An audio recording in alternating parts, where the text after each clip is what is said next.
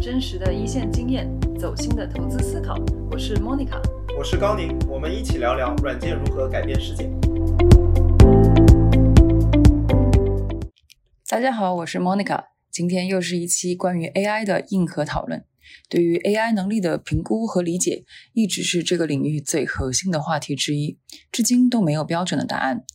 而大模型加上 Hugging GPT、AutoGPT 等一系列生成式代理，也就是 Generative Intelligence 之后，能给各个行业甚至整个社会带来怎样的改变？我们这一期的嘉宾应该算是相当有发言权的。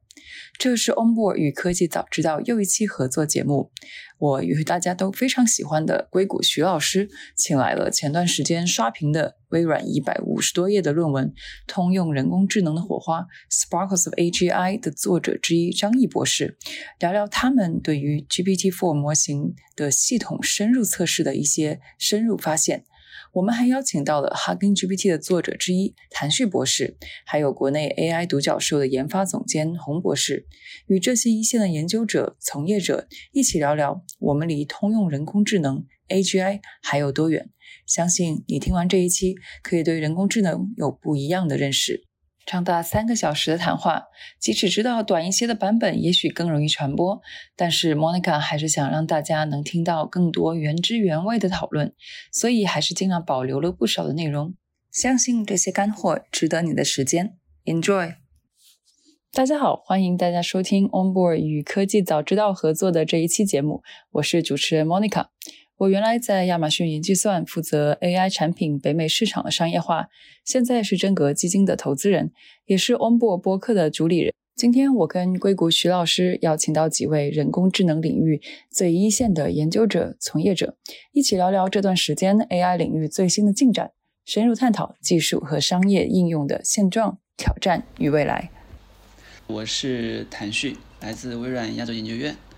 那我的主要研究方向呢，是关于语言模型和生成式的人工智能。那主要面向的是，呃，多模态的一些方向的生成，啊，比如说像语音呐、音乐呀，然后以及像最近，呃，关注的虚拟人的呃生成，然后以及呢，也最近也在看，呃，基于大语言模型为基础，然后通过。呃，调动各个专家模型来完成更复杂的人工智能的任务，那把它作为一种通往 AGI 的一种呃路径，呃这方面的呃研究。那我最近呢关注的一些呃话题或者是研究项目呢，主要还是在多模态的 AIGC 的方向上面，比如说呃在呃音频呐或者音乐呀、语音方向，比如说谷歌在半年前推出的像，嗯，这个 Audio ARM 或者 Music ARM，其实是一些非常呃受关注的研究项目，就是能够以端到端的方式、大模型的方式，通过大量的数据，能够生成非常好的音频啊或者音乐。呃，嗯，我是张毅，现在是在呃微软研究院的总部，呃，总部在西雅图，后我现在是 Senior Senior Researcher。然后我两年前从普林斯顿毕业，然后导师是 Sanjeev Arora。嗯，就我以前一直以来的方向是做关于用数学或者是理论基础来解释深度学习中的一些现象或者问题，然后以然后用这些研究的结果来推动深度学习来开发新的模型。好嘞，可以分享一个你关注的这个项目或者公司。对，我们要自己把 AGI 给做出来。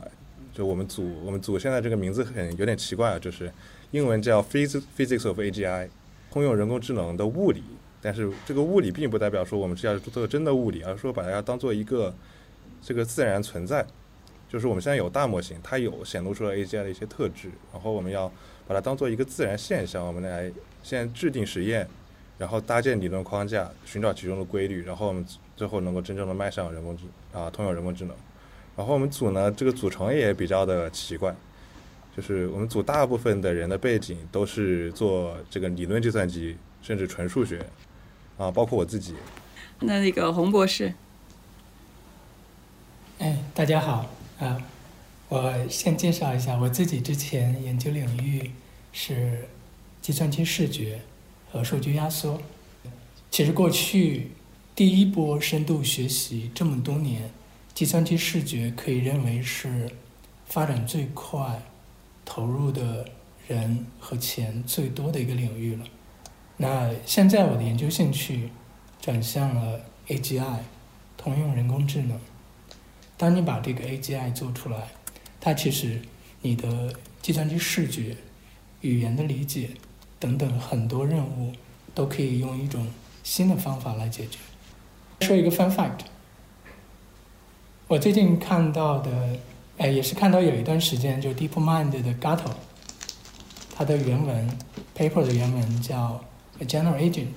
我认为这是一个非常富有野心的项目，它真正的用到了多模态的输入和输出，并且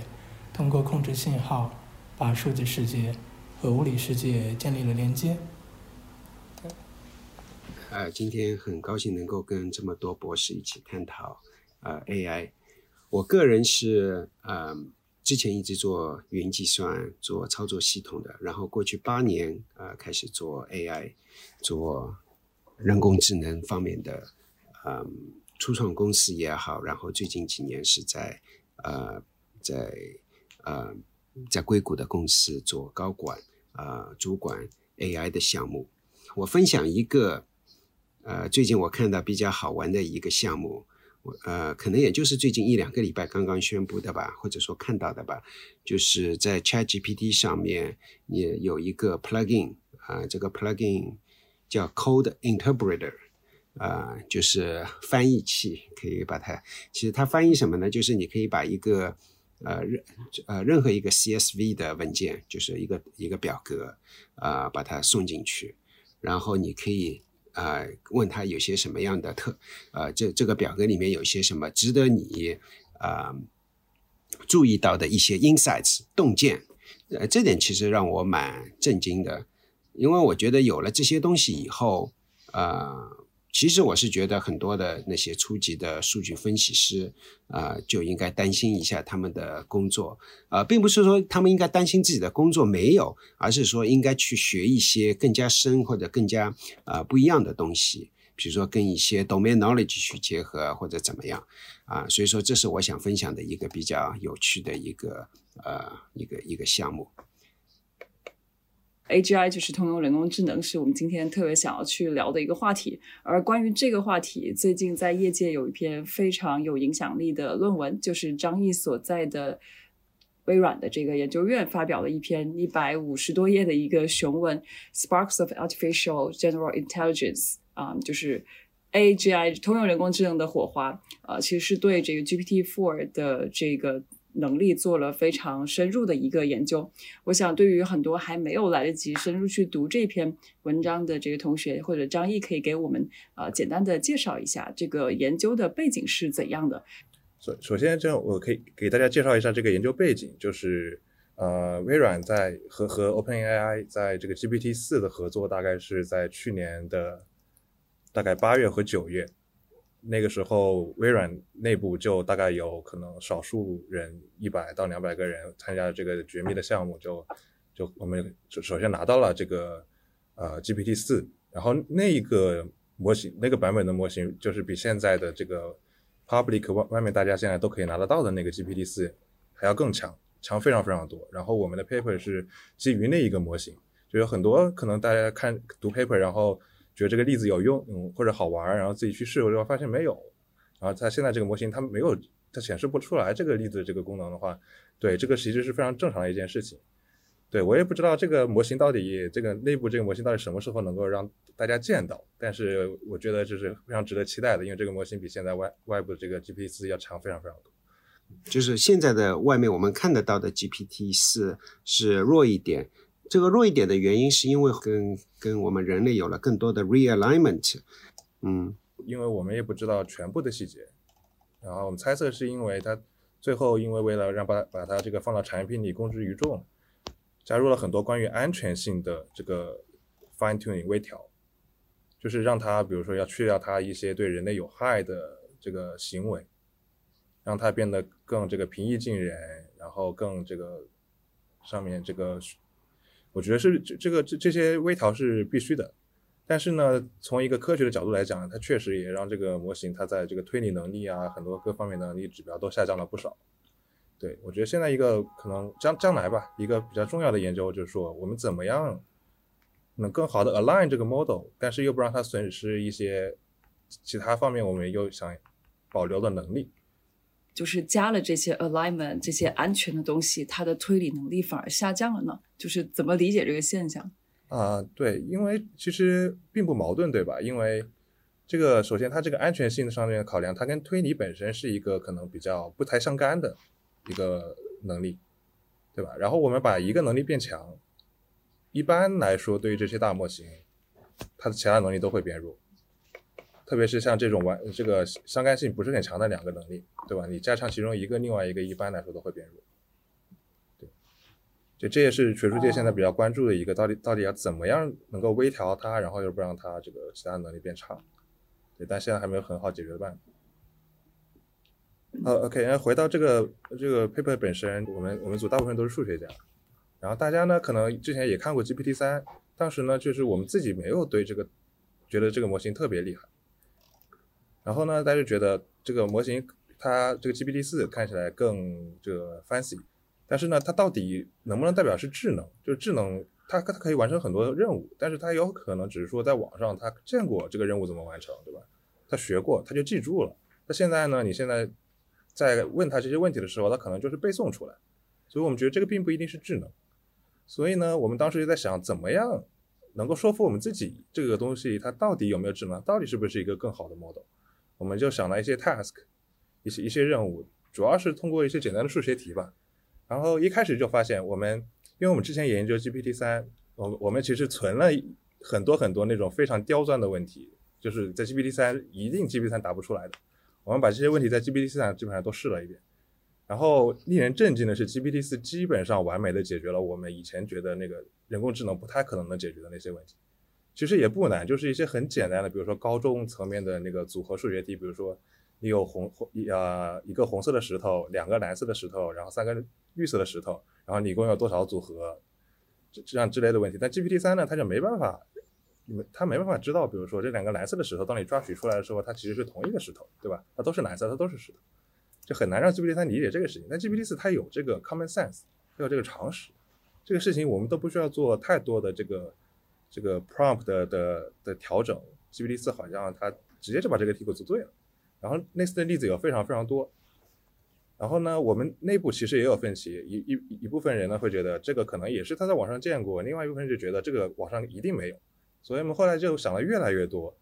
网上一定不会存在的很奇怪很奇怪的问题，但是它是可以解决的，只要这个模型能够推理的很好。对，然后后来呢，发现这个模型基本上把这些都解决了，所以我们最后就所有人都同意这个东西它确实很厉害，它确实可以称得上它是有智能的。然后它到底是不是 AGI 呢？到底是不是通用人工智能呢？这个值得商榷，因为其实现在学术界对这个 AGI 这个词有一点这个过敏，我觉得，就是这个词一般来说不太能提。但是如果我们抠这个字眼，这个 artificial general intelligence，那 GPT 四它确实它是 artificial，然后它 general 嘛，然后我们是发现非常的 general，就是我们拿到的 GPT 四版本呢，它是一个文字版。然后后来，OpenAI 说的那个 report technical report 里说，他们的 GPT 四是可以处理这个图片输入的，但是我们拿到的那个只是纯文字版。那我们发现，这个纯文字版的 GPT 四，它竟然能够看见。它看见呢，是指比如说你让它去画一个东西，它可以很啊，他并不一定画的很完美，但是他能给你画出来。然后特别是如果你要求他。在某些地方加上某些细节，比如说一个很有名的例子就是我们让他画了一个那个 unicorn 独角兽，这小朋友很喜欢，然后他画出来了，这个首先是很震惊，对吧？他从来没有见过独角兽，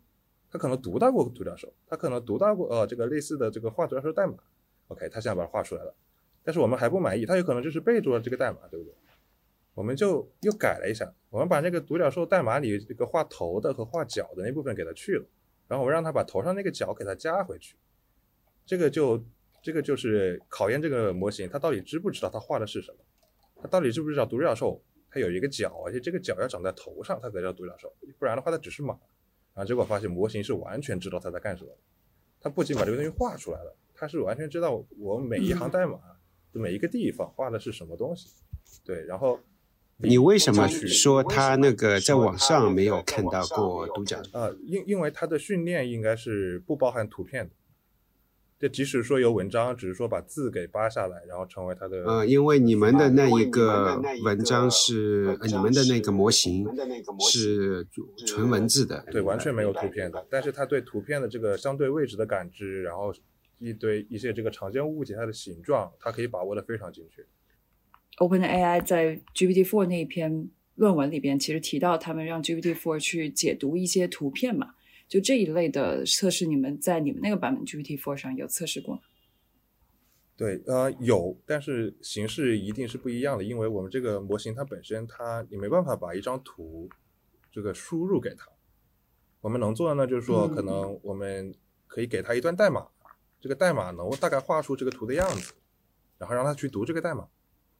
一定程度上它是可以做这件事情，甚至还有网上不是有很多那种叫 ASCII 的那种 art 吗？就是。用那个字符，用那个什么星号啊、等号画一个图，那个东西它也能读。你可以用那个东西摆一个数字出来，问它这是几，它知道这是几。对，虽然准确率没那么高，但是它绝对是这个呃 statistical significant，它确实是知道的。它可能会猜错，但是它并不是说对这个这个几何关系、图片的这个这个视觉的这个呃 concept，对，它对这些东西都是有理解的。对，这个令我非常震惊。所以，对，回到 AGI 的定义，对吧？它是人，它是人工的。然后它是 general 的，它能处理图片，能处理文字，甚至还能谱曲，能写代码，对吧？然后它能读懂人的心理，它它基本上是无所不能。对，那当然是 general。那它有没有 intelligence 呢？对吧？然后这就回到了什么叫 intelligence？呃，这个东西我觉得是很模糊的，这个历史上也没有什么很好的定义。特别是有一点，我们在 paper 里有啊有这个谈到，就是说。可能人类到了现在这个时候，才真正有意义来讨论到底什么是 intelligence。之前这个这个 intelligence 可能在这个哲学家，特别是之前有研究人人工智能的哲学流派，他们会讨论这个事情，但是他们从来都没有想象过这个人工智能到底会以一种什么样的形式出现。所以他们的那个时候对智能的定义，可能现在并不太切合这个大模型本身。我们现在是真真切切的能够。有一个模型，我们每天可以跟它互动，然后这个模型它已经展示出来很多跟人非常相似的一种高级的推理能力。那这个时候我们才需要这个好好想一想，我们在如何定义 intelligence 这个事情。对我们呢，呃，在 paper 里我们的这个做了一个这个 proposal，就是说我们觉得这个东西它可能已经是叫展现了很多 AGI 的特质，就它可能不完美，但是。但是它好像是在告诉我们，沿着这条路走下去，我们终于能够看到终点。就可能大部分人，包括我自己，两年前看到 GPT 三的时候，我还会觉得我这辈子可能都不太能看得到 AGI，然后可能在五十年内都不太能看得到 GPT 四。现在今天的 GPT 四，但是谁知道呢？对吧？两年内就就发生了。然后，而且这只是一个开始，这个只会这个这个发展速度只会越来越快，越来越快。啊，这里我先插一句啊，这个我刚才里面这个加入了很多暴论，这个代表我自己的观点，就是你在网上看到的最常见的就是不一样的这种观点，或者说可能你觉得是一些误解的点在哪？你觉得通常可能是是基于什么样的原因呢？比如说啊，大家可能很多读者没有花太多的精力读读这个论文本身的时候，他可能觉得这个我们说的就是这个他们每天能看得到的 GPT 四。但其实这是两个很不一样的模型，然后在各种指标上面，他们也很不一样。然后具体的说，就是呃，我自己是负责这个模型的这个写代码能力的这个评测的。然后我们当时评测的结果是非常的震惊，就是在 LeetCode 上，它它是远高于人类的平均水平。然后我觉得这个水平是绝对可以轻松通过大厂的各种面试的。如果就说我们把这个 GPT 接到电话这一端，让它这个写代码。然后，好像这个公开版本的 GPT 四呢，它在这个写代码的能力上就下降了非常多。然后很多推特上的这个博主，他们自己就测试了，他们 collect 了一些 data，然后就测测试发现，就是之前的题目都能做得对，但新题就做不对，就说明这个模型只是说它 overfit 到它原来这个训练集，它并没有说它真的理解怎么写代码，它遇到新题它就不会了，不会举一反三。那这这点呢，我们我们测我们那个模型的时候，就是包括其实 paper 里所有的例子，我们都对这个模型到底之前有没有见过类似的数据，这一点非常的敏感。具体到这个写代码的评测呢，我们是抓取了 LeetCode 上面最近最近的一百道题，因为 LeetCode 它发布题是一个以一个每周的那个叫竞赛，每周发布三到四四道题作为它本周的竞赛，然后就把它送到那题库里，所以每一道题你都可以追溯到他哪一天呃发布到网上的。然后当时呢，我们对大部分的题都在网上这个用 Bing Search、Google Search 给搜了一遍，以我们最大的能力都没有找到类似的题目。所以，我我我们是非常这个自信，这个我我们用的这个测试集，它是啊，在网上是不存在，对啊，这个呃更更广义的，它就关系到就是说，我们到底怎么评价这个，到到底怎么测评 intelligence 这个事情？因为之前的 deep learning 大家都有这个叫 benchmark，有测试集，这个模型好不好，在这测试集上跑一遍，然后分高就是好，对吧？但这个模型它实在它实在训练数据太大了，它把整个网上所有数据都看遍了。那你再去找网上已经存在的数据集，不啊对，那基本上就不太可能能真实反映它的能力，所以这也是一个非常大的 challenge。大家可能也没有意识到这个 challenge。比如说 OpenAI 他们的 paper，他们他跟那个 report，大部分做的事情呢，就是啊在已有的这个 benchmark 上跑了一遍，分很高，但是他们也没有 claim 说这个东西它的 intelligence 非常强，因为它有可能就是记住的。然后我们呢，就是基本上每一个方向我们测的都是自己手动。设计测试的例子，尽量保证在我们已知的范围内，这个测试的例子一定不会在网上被他看到。对，我我也可以接着，呃，张毅刚刚讲的 Sparks of AGI，呃，也谈谈我的一些感受。他对于呃视觉空间的一些理解，比如它的方位啊，它的这个形状啊，即使在这个模型没有见过任何的呃视觉数据的情况下。它还能够做到比较好的呃推理，这个对我的呃震撼是非常大的。对，那呃我我的感觉一个猜测就是，可能现在因为 GPT 四它的训练数据已经不再是我们比如在 GPT 一二三里边理解的是那种单纯的文字的数据了，因为现在可能它应该是把互联网上只要以书面的形式能展示出来的数据形式应该都包括进去，比如说呃代码这个是呃很很基础的。然后包括它在图像里边展示的这种，呃，我理解应该是 LaTeX 或者 Text 这种这种代码的格式，那它应该是在网上也见过大量的这样的数据。然后呢，可能对于空间位置或者对于这种形状的理解，也许它对于这些比如 Text 的可视化代码和它的一些文本的注释之间应该会有一些关联。所以呢，它对对于哎通过文字和代码建立一些连接，因为文字本身描述了空间的一些形状的一些几何的理解。所以呢，形成了它，哎，直接通过文字的指令，然后可以生成这个代码来去做这个事情，并且呢，你还可以对它去进行交互。比如你说这个形状有问题，或者你要改一个形状，它可以通过，呃，代码和形状的联动，能够去生成正确的指令去改它啊相应的形状。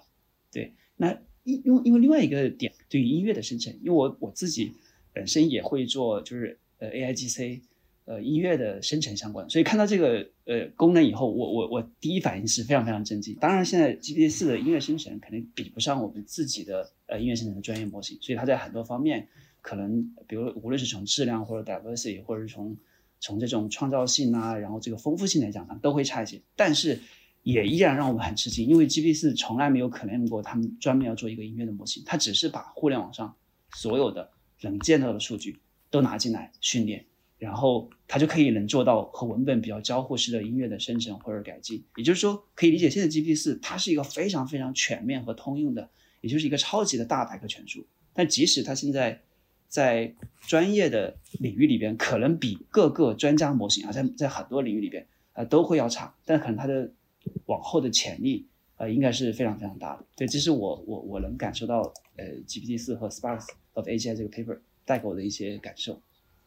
对你刚才说的那个图片，我们后来发现就是它，其实其实网上是有很多图片的格式，那个格式叫 SVG。SVG 呢，其实就是把那个图片里的那个点和线用代码的形式写出来，然后所以很明显，OpenAI 是把这个图片只要是 SVG 的都加到它的训练语料里去了，所以图片是可以这个模型是可以读得到这个图的。然后另外一点是关于这个音乐，然后我们其实发现这个我们在 paper 里只是说秀了这个 case，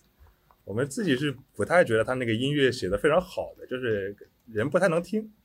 但是它至少它能它能生成，所以我觉得这个专家模型比 GPT 四在这个方面还是要强很多的。对所以说，回到你前面说的那一个独角兽那个例子，实际上他有可能以前见过独角兽啊、和 SVG 这样的一个形式的格式的那个啊、训练数据，能不能这么理解？对，它有可能是见过，这是为什么我们后面就是说我们这个这个测试不只是说让他画一个独角兽出来，对，而是说我们要测试他知不知道他画的这个头，然后独角兽就是头上有一个角，比如说我问他，我这有匹马，是有一匹马画马的代码，你在哪加一行的把它变成独角兽，对吧？然后他就能做对了，他知道我要加一个角在头上。是的，是的，我看到我看到这个论文里面，对这个论文里面就提到，就是说不只是画出来，画出来以后，我说，哎，把这个东西往往左边挪一挪，嗯往右边去挪一挪，他他对这个图其实是有理解的，啊、对这个我是 这个其实就像是对人的，比如说这个面试，对吧？比如说你作为面试官，一开始问一个问题，这个面试者他有可能很很完美的答出来了，但他有可能是背的答案，对吧？所以呢，这个面试需要一个交互的过程。你把这个原题改一改，你问他在这个情况下会怎么样，那个情况下会怎么样，对吧？出一些刁钻的这个例子，然后你就很快就能反映得出来，这个面试者到底有没有水平，还是还是说他在鹦鹉学舌。对我们基本上就对 GPT 做了这么一件事情，然后发现结果是非常令人满意的。啊、但我写那篇文章的主要意义，嗯其实还不是说是 GPT 呃四或者说 ChatGPT 有有有多好，但当然很好，对吧？啊、我的一个很重要的一个观点，是因为我觉得人类其实本身是 有很多问题的，我们自我们有很多时候自作聪明，或者说自自以为是了很多，因为我们人人类可能是很聪明，能够解决很多问题，但实实际上在我们的日常生活当中，啊、对人对事，在工作中，在生活中，其实并没有呃一个能力去充分发挥我们的一个 一个一个智商。啊、我是从这个角度去分析，我是觉得因为呃 GPT Four 它没有太多的感情因素啊、在做应用题也好，在做任何社交的题目也好，那那在因为基于这个原因，我是觉得它已经超过了啊、一个呃 average 的人类，或者说是一个平均数值，因为我觉得啊、一个人类的平均数啊、是蛮低的啊、这个平均数蛮低的原因，并不是说是我们人类聪明不聪明，因为人类是肯定是很聪明的，但是人类在遇在在具体具体的事情上面，具体的生活工作当中啊、做很多傻事。我觉得这要 apple to apple 去比较嘛，对吧？你不能说是那个哦，人类都很聪明的，但是遇到事情啊、不做明智的决定，然后就就不去算它啊、但但是一个计算机所能够啊、计算机这个 API 所能做到的是一个 consistency，对吧？一致性，就是说我今天的跟昨天的，不管是 那个股市跌了不跌了，我会给你同样的答案。啊、从这个角度上来讲，我是觉得啊、已经是比人类要厉害了。啊、当然这是从另外一个角度了。啊、我是蛮同意那个张毅说的。啊、其实你要从啊、从 AGI 的一个严格的定义来讲，这是一个非常啊、非常难去啊、去去论证的一件事情。对，嗯我觉得徐老师这点说的特别好。我我们我们自己呢，可能也也是同意，就是说我们把这个东西称作为一个基本上在人类已知所有领域都能达到一个高中生水平，而且可能还是高中毕业的那个成绩比较优秀的学生的水平。这件事情本身就值得这个模型被称为 AGI。就是人类有数学家，对然后这个模型呢，它叫 AGI，但是它做嗯它做数学，它可能不一定有数学家那么强，对吧？然后它写代码不一定有人类最强的写代码的那么强，然后它下象棋不一定有这个 Grandmaster 那么强，但是呢，它在人类所有已知领域都是一个高，至少是高中生水平。这件事情是一件非常可怕的事情。然后张毅刚才其实提到说，这一版你们实验的这一版 GPT Four 其实并没有加入这个多模态的这些训练的数据。那它跟我不知道你们内部有没有讨论过呢？它跟这个 ChatGPT 这个可能三或者三点五能够有这么大的一个差异？对，这首先这个呃模型的细节，包括它的训练的细节，我们是不太知道，只能做猜测。对，通过跟和 OpenAI 的人来交流，对，当然有些这个绝密的信息他们也没办法跟我们透露，有一些他们能说的，就比如说他们觉得这个这个用这个 RL 来这个 align 这个事情非常重要，而不只是说 align 为了为了 safety 而 align，而是说有很多东西它在那个推理层面你也可以用它 align，比如说你可以这个写代码的时候用这个，对吧？你可以给它人工给它 feedback。就是说这个这个算法题他做对了，他写的这个代码他这个能 work 了，对吧？你给他一个 reward，然后这个模型可以这么来训练。他们做了很多关于这个 RL 方面的尝试，然后他们告诉我们这个啊这方面的尝试就是直接决定了 GPT 啊四和三点五之间的差距啊。当然最直接差距就是 GPT 四，虽然不知道它参数到底有多少，但是它肯定是比 GPT 三点五要大好几个数量级的，因为其实 GPT 三点五它本身不是很大。G P 三点五好像这个应该是公开信息了吧？就是因为它有那个 mixture of expert，它可能就是就可能少于一百个 billion，一百个 billion 对吧？然后一般来说大模型它对 G P T 三点五应该是比 G P T 三还要小的。然后呢，G P T 四它肯定是比 G P T 啊三还要大至少一到两个数量级吧。那之后就是可能到亿啊呃一个 trillion 或者到十个 trillion 这个这个。区间之内，我们的猜测是这样，但这只限于猜测。嗯，哎，那其实还有，我看到这个论文下面，其实大家也提到，很经常会提到有一些 limitation，就是一些限制。你们看到这限制怎么样？而且包括像 hallucination，就是这种幻觉这些限制，我觉得大家讨论一个点，可能不只是说我现它现在有没有，更多是说，那我要去解决它，是不是这个要。是一个模型层面的一个改动，还是说我们在工程上基于现在的这个架构，我慢慢是可以去通过一些改进或者工程上的一些改良去去解决的？我们是比较关注这个呃它推理能力上的，然后有一点呢，这个模型很明显的不足，就是在于它没有办法做规划，就比如说它没有办法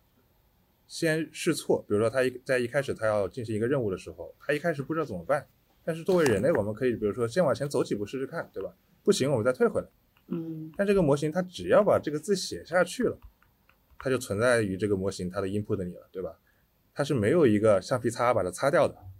然后特别呢是在它的网上训练的时候，比如说啊，我让这个模型来解来来证明一个数学定理。一般其实顶级数学家来解来证一个数学定理的时候，也很少会有一次就能把它证出来，对吧？我们一般会试好几种方法。有些方法，大部大部分的最后肯定都不会能成功，然后最后 OK 找到，终于找到了一种成功的，然后写了一篇论文，但论文里他只会说我试到这个方法它成功了，他不会提我之前试了一百种方法，这一百种都是什么，而且都在哪个地方失败，所以导致呢这个模型它很容易就是说，你当让让你问他一个数学问题的时候，他先把先把答案给你吐出来，他连任何步骤都没有，他先把答案告诉你。然后呢，后面再假装写很多很多步骤。一般来说，这个答案如果他一开始吐出来，一定是错的，百分之九十九都是错的。但是他后面能假装写很多这个像模像样的步骤来 justify 说这个答案肯定就是对，这是很明显他没有，他并并不是说真的说把是像人类做数学题一样一步一步的做。你觉得这个试错的过程能不能从一个呃调用 GPT 呃 API 的？啊，方式来做的，比如说我去调用的时候，我给不同的 prompt，对吧？我，呃，我我的 prompt 让它去按照呃不同的途径可能去做，就等于说试错这一部分是放在调用呃 GPT API 之外去做这么一件事情，使得最终一个 solution，啊，最终这个解决方案是仍然能够达到这么一个效果的。你觉得这个靠谱吗？对，这个这个是靠谱的，这也是之前那个陶哲轩他说的嘛。他他说他是，其实陶哲轩这个等级数学家，他说他已经能够用 Chat GPT 来在他的这个日常的数学研究工作中为他提供灵感。然后对我自己也有亲身经历一些例子，就是说我们当时是想测这个 GPT 四它的数学能力，然后当时就想直接一步登天，我们测那个 IMO，你知道 IMO 就是那个国国际数学竞赛是最难最难的，但是呢，我让 GPT 四来写。来解这些题，他一定是解不对的。但是呢，他一开始给的那个思路，我发现是非常有用的。就在这个情况下，我自己本身是没有这个经过 IMO 训练的，它能够帮助我，比如说把去年的题解出来一道到两道。就我让他先解，然后我顺着他的思路往下想，然后当我发现他在某个地方犯了错了之后，OK，我就把他的那个后面那部分去了。我自己在想，如果这个地方不犯错，我接下来该怎么做？这样我沿着他的这个一开始的这个答案往下，我自己写，我发现我我能把它做出来。但如果没有 GPT 四来帮我，我自己肯定是没有办法从头开始把这道题做出来。对，甚至一开始我连什么工具要用什么定理，对吧？这是属于哪个方面的题目我都不知道。但是 GPT 四能够很好的给我这个信息。对，这可能是比如说 GPT 四和人一起进行试错，对。的一个例子，对我觉得这个是非常非常有希望。如果用 New Bing 的话，就是微软说这个 Bing 的话，因为它跟 ChatGPT 很不一样的一点是，它会给你那个就是原来这个来源的这个 link 嘛，就是那个网页的 link，是不是说，所以所以这样的话，其实是不是可以理解为它在一定程度上，呃，通过加上这个呃来源的网页链接的这种方式，其实一定程度上去解决了这个。呃，幻觉的这个问题，但其实大家能感受到，我自己的感觉是，其实 Newbin 的这个推理啊，各方面能力其实比比这个 GPT Four 或者 Chat GPT 其实还是差挺多的。我好奇这个是不是也是刚才所说的一种取舍呀？啊，对对，其实对我们组其实啊，在在写这个 Sparks of AGI 这个 paper 的期间，最主要的工作呢，就是我们写了一半的那个 Bing 的 Meta Prompt。就是那个网上后来被，啊，New Bing 上线二十四小时之后，就在推特上被人给这个破解了的，扒出来。对对对，就被扒出来了。然后我们没想到二十四小时都没撑到。对，对。然后你可以看到里面做了一件事情，就是说，GPT 四它只是决定什么时候要去 call 这个 search engine 的 API，然后人类是帮他去 call，真正去 call，然后把这个搜索结果返回给他。对我发现这个这个确实对他的 hallucination 这个问题有很大的帮助。但是呢，他还是没有办法完全解决这件事情。我们自己有一个很很很有意思的例子，就好像是问那个某一个东欧小国，这个这个最大的人啊十座城市以人口，然后呢，网上你可以找到那个网页，那个网页上面确实有十大城市，十个城市都有，但是限制于这个这个病的它的搜索 API，我们返回的返回给 GPT 四的结果呢，只有五个城市，只有只有前五，然后呢？GPT 四看到前五，他觉得 OK 够了，然后他就把前五复读了一遍，那前五都是对的，没问题。但从第六个开始，他就自己想象了，但是想象的差的也不多，就是说可能对吧？五位数字后面后面三位两位差差了一点，但是我们觉得这也是 hallucination，就是特别在这种一半一半的情况下，对吧？这个问题它有一半的事实，剩下一半的事实呢，它好像有点模糊的记忆，其实跟人一模一样，对吧？人说话可能也就是这个。百分之九十的这个非常确定的事实，然后再加百分之十的这个假话，对吧？啊，这个问题我们到最后都没有解决的很好。我们觉得这个可能是要以后在这个数据或者在模型训练的层面能解决，而不是说只是说 Meta Prompt 层面能解决的问题。嗯嗯，呃，关于就是和人类呃对比这个 hallucination，其实我我我的一个感觉，因为像人其实也一样，因为人比如说我我们可以说人人类呃。呃，学习或认知知识是有几个阶段，我们通常在说啊，就是有有那四个经典的阶段，就是呃不知道自己不知道，然后第二个阶段就是知道自己不知道，那后来要知道自己知道，啊到最后可能不知道自己知道，那已经顿悟了。那其实可能现在呃 GPT 第四呢，估计还是处于最最早的那个阶段，就是我不知道自己不知道，所以他就自己的。天马行空的自己去凭空生成，或者在 decoding 去去去去逐步解码。那有什么样的机制让他能够知道自己呃不知道呢？可能就是比如刚刚刚刚刚刚 Monica 觉呃提的这个，就是 B 呢，如果我有一些 grounding 的东西，然后呢，如果我我的任何的呃知识是只从 grounding 的这个材料里边来，那如果对我自己产生的东西，如果我没有把握，我我是不会去呃说的。那可能是一个很。很好的机制，但是目前模型它其实对于自己预测错的东西是非常非常有信心的，就就有点像说一本正经的胡说八道。它往往比如说预测错错的东西，它可能那个 token 的概率也是非常非常高。所以从单纯模型自身的角度是很难让他知道哪个东西是错的。所以还是可能要介入到人的学习过程。比如说小孩子他可能什么东西都不懂，或者他懂的时候他其实不知道自己呃或者不懂，那还是要需要更多的反馈。那我们现在可能 GPT 四的训练，呃，我我觉得哈，可能大部分是一个课本知识，然后呢，少部分是比如说 instruct tuning 或者 feedback。但你像人类的学习，其实对于课本知识来讲，应该只占到一部分。人更多的学习要在，比如在家庭里边，在学校里边，在社会里边去跟其他人互动，通过互动学到很多很多反馈，这样才能逐渐的让自己不知道自己不知道，到知道自己不知道呃这样的过程。但可能这个就要涉及到我们新的一些模型训练机制，比如说具身的人工智能啊等等等等的方向来去解这样的问题。我觉得这里面一部分是让模型去提高，让模型去提高，让模型去意识到或者怎么样，这是有可能的。但另外一部分实际上是，就像我前面提到的，整个这个解决方案去提高，对吧？因为你拿从 GPT 拿过来的东西，你可以再去就像那个冰一样，可以去 search 一把，或者说看看网上有没有人这么说。啊，比如说人类其实也经常 hallucination，呃，比如说微信里面经常会有人说，哎，什么事情发生了？呃，某某人过世了，这种事情传谣言什么的，这每天都有。那我看到了以后，我就去我就去搜索一把，看，哎。这个网上面那么安静，从来没有一个人提到，那十有八九就是在 hallucination 或者说是那个造谣，对吧？但是一搜，哇塞，全网都在说某某人发生了什么事情，某某人过世了。一看，哦，我了解了，这是一个，这是一个蛮大的新闻，对吧？所以说，我是觉得那个一个是靠模型本身去提高，另外一个是靠整个这个解决方案去提高，呃，两个呃两条路都要走。各种各样其他的发电，其实也是一种。从外界获取信息的手段，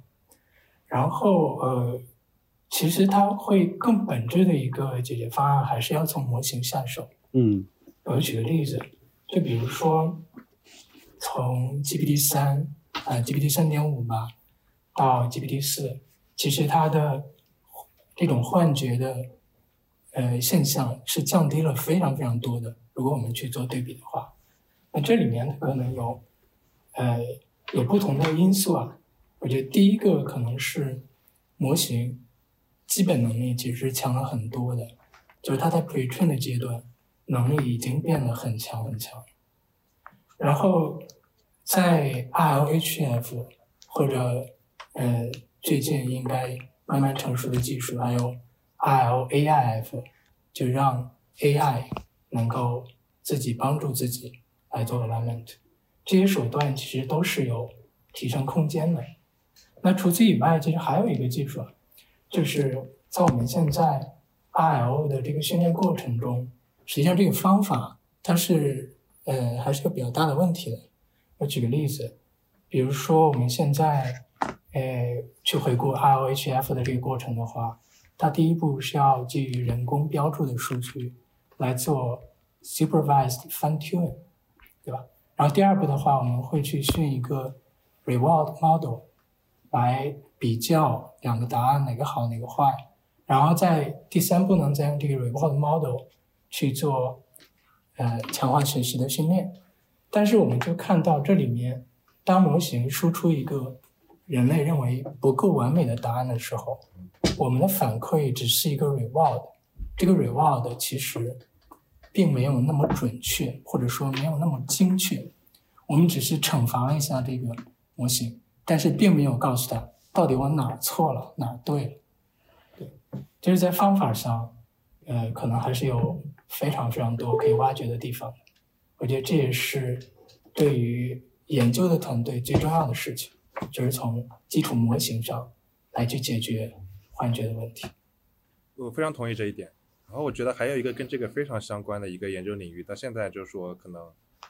啊，我我听说很多人在做，但是我现在还没有见到任何任何的结果，可能很快就会大家都会见到，就是怎么检测这个模型它处于一种什么状态，比如说拿不到 GPT 四它内部的一些那个运算的，比如说它每一层的输入输出我们是拿不到，但假设我们能拿到，我能现在小模型上做这件事情，就如果它是在 hallucinate 的时候。我我能不能通过它一些内部这个运算的结果，来这个我独立的 train 一个 classifier，就 classifier 可以告诉我，这个模型现在很有可能在胡说，然后或者是它在它在这个输出一些，比如说它之前记住的关于版那个版权的那个内容，比如说一些书的章节的时候，啊，这个 classifier 能告诉我这个模型现在很有可能在 violate copyright，对吧？然后这个我现在还没有看到太多的结果，但是我觉得是非常有意思和很重要的一个领域。我就刚才我们提到了这个呃一些限制，我不知道还有哪一些大家觉得要实最终实现我们所期望这个呃 AGI 也好，或者更强的这个智能也好，大家觉得还有哪一些限制？比如我们前面其实说了很多 AGI 或者现在 GPT 呃四啊，然后很好的一面，但可能我们也要呃就是再再再从另外一个角度去看看，比如现在的 GPT 四它的一些方法论，然后通向它现在的智能是一个什么样的途径？其实我们呃都知道像。像思考快与慢，呃，这样的书，它其实因为我看看 Sparks AGI 里边也提到，经常提到这个概念，就是可能现在呢，这些模型更多还是做一个数据的频率统计，然后做一个 pattern 的映射，可能更多像是一个呃思考快里面里边的，比如系统一的呃方式去解决问题，也就是它中间没有非常强的或者完整的推理过程。那当然现在有些机制，比如 Chain of Thought，呃，类似的这种 prompting 的机制，让它强制去做这种慢思考。然后一个一个链条，然后把中间的步骤都拿出来。但我觉得本质上，呃，现在的模型还是在喂数据。对，是否未来有一个更好的能够实现推理的，或者计划，呃，或者是认知，呃的一些一些一些逻辑上面的一些技术方法，这个不是特别清楚。对，这个也可能也是需要我们在思考的，是否呃 GPT 四这种暴力的语言模型是通往 AGI 的最好的途径。这个模型它现在犯的很多的错误，都是因为它思考的太快。它第一句，它第一个词就把答案给吐出来，它都不想过程，那一定是错的，对吧？人都做不到这一点。所以，对它经常，如果你强制让它慢下来，它就会好很多。但是就是问题说，这个训练数据它就长长成这个样子。比如说，大家在网上看到那些大家讨论，对吧？这个文章一定是先把结论告诉你，这样别人才有才才想往下读。除非我们能改大规模的修改这个数据结构。啊，但是我们不知道怎么做，啊，然后我自己觉得还有一个 limitation 是我们一定要解决的，就是真正的多模态，就是说不只是说它能够读图，就是 O 因为 OpenAI 的版本他们 claim 他们那个是 GPT 四已经能够读图了，但是我是觉得读图这个事情是要从他的预训练就开始的，因为我我的想法是这样，就是说，比如说。呃，思考一个小孩子，对吧？这小孩子他通过视觉收集到的信息，其实是他这个成长过程中最重要的信息。比如说，可能有些盲人的小孩，他要经过这个特殊的训练，他才能赶得上正常小孩的智力发育水平。然后具体一点呢，就比如说像我们解数学题的时候，如果旁边有一个图，它不一定要是几何题，甚至代数题，有时候你画图，然后给你一个更直观的感觉，也会帮助你解题。甚至写代码，对吧？做这个这个代码的面试，这个这个对吧？你最好也是拿一张纸，边边做边边画。所以我觉得呢，就是最好是要把这个全网的图都用起来，特别是现在 GPT 四、GPT 三点五都已经把全网的所有的这个文字信息都已经用完了的情况下，就比如说，如果我们要建 GPT 五，我不知道他们在不在建了，就下一代模型。这个模型当然是要变更大，但是模型变得更大了，更多的数据从哪来？最大人类最大最大的数据库就是 YouTube，上面所有的视频，而且那个很多视频的质量非常之高，特别是那些教，比如说教大家怎么写代码的，教这个基础数学的，然后还有这个关于这个人生思考的。但是就是视频数据它太贵了，它就是比如一 TB 你可能都存不了几部电影，但是一 TB 你基本上。啊，好像全网的文字数据也就是在这个十十几 TB、一百不到一百 TB 这个数据这个量级当间，所以就怎么样用好这个人类非常高质量的这个视频视觉信息，然后能够让它这个帮助这个模型更好的推理，这个事情我们必须得解决。然后现在好像还看不到很明显得能够解决它的办法。哎，其实张毅，其实前前面你提到有一点，我觉得挺有意思的。你说这个之所以这个模型会思考这么快，是因为你给它喂的这个数据，我们人自己人类产生很多数据的结构导致的。我好奇，你觉得这个是一个数据结构的问题，还是说我要实现刚才谭旭所说的，我要能够让他会慢思考，他其实是要从这个模型结构就要做一个改变的。然后你后面说到，我要给他从头 pretrain 开始就要 feed 这种。多模态这个数据，那这个是一个纯粹数据结构上的变化，还是说它对于模型结构也是需要一个比较根本性的一个改变？呃，关关于第一点，我觉得可能是要模型层面。那当然，我觉得这个、这个它的它的它的这个根在在于数据，但是数据我们是没有办法这个强行的大规模的修改的。我们不可能说把全网所有的数据都把它变成慢思考，对吧？这个不现实。对，所以我们可以在模型上面给它加一些限制，让它这个更倾向于学到一个慢思考的这个结果。但具体怎么做，我也不知道了，对吧？这就是我们这个现在在每天讨论的一些一些事情，但是确实很有难度。这个可以从强化学习的 rewarding 啊、里面做得到吗？就是让他慢思考。我我认为这个应该让模型自己学到慢思考，它应该自己能 figure out。比如说刚才提到的数据，那互联网上可能有很多数据，提完问题马上出出答案，最后再给解释。他自己应该能认识到，数据就是这种结构的，但并不意味着他就要按照这种结构直接吐出来。如果他直接这样吐出来，说明他还没有真正的理解这个数据产生的过程，他还不够智能。所以这里应该还是从模型上下功夫是比较本质的。对个人的一点看法。所以说，那个张毅，你是猜想他们那个图，那个 GPT Four 那个认识图只是做了一个 fine tuning，你你觉得没有没有放到 pre-training 里面去？对，这只是猜想了，因为就是啊、根据成本来而言，就是这个应该是挺确定的吧？嗯嗯，就是 GPT-4 的训练 pre-train 是成文本的，然后图像是后面加进去的。所以说它呃是一个称它是一个 multi-model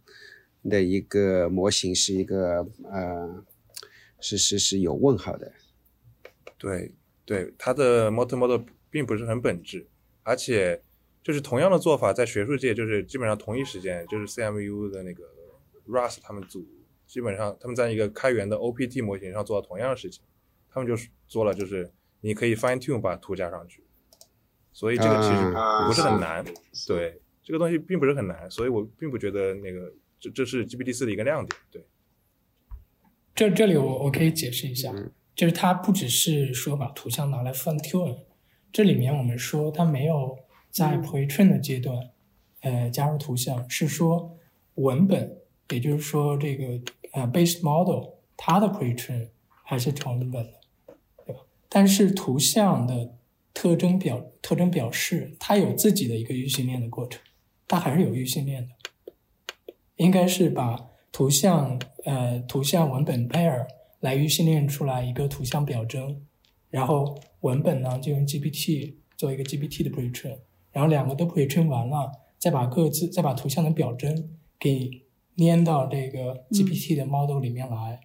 就应该是这样一个过程。你说表征就是 embedding，就是把那个图像的 embedding 放到表征就是你把一张图像变成对您说的对，变成一个 embedding，但是这个 embedding 呢要跟文本的 embedding 能够 match，这样我们才能理解用文本来表达这个图像，来描述这个图像。I see。我之前跟秦博士也聊过这个话题，就是我好奇现在业界有没有人尝试说在 pre-train 的阶段就直接去给他喂这些多模态的这些数据？呃，其实是有的。然后我记得 OpenAI 在对 OpenAI 在做完 GPT Two 以后吧，马上就做了 Image GPT。其实那就是一种尝试，但是他当时没有把图像和文本一起做，而是图像单独去做一个 pretrain。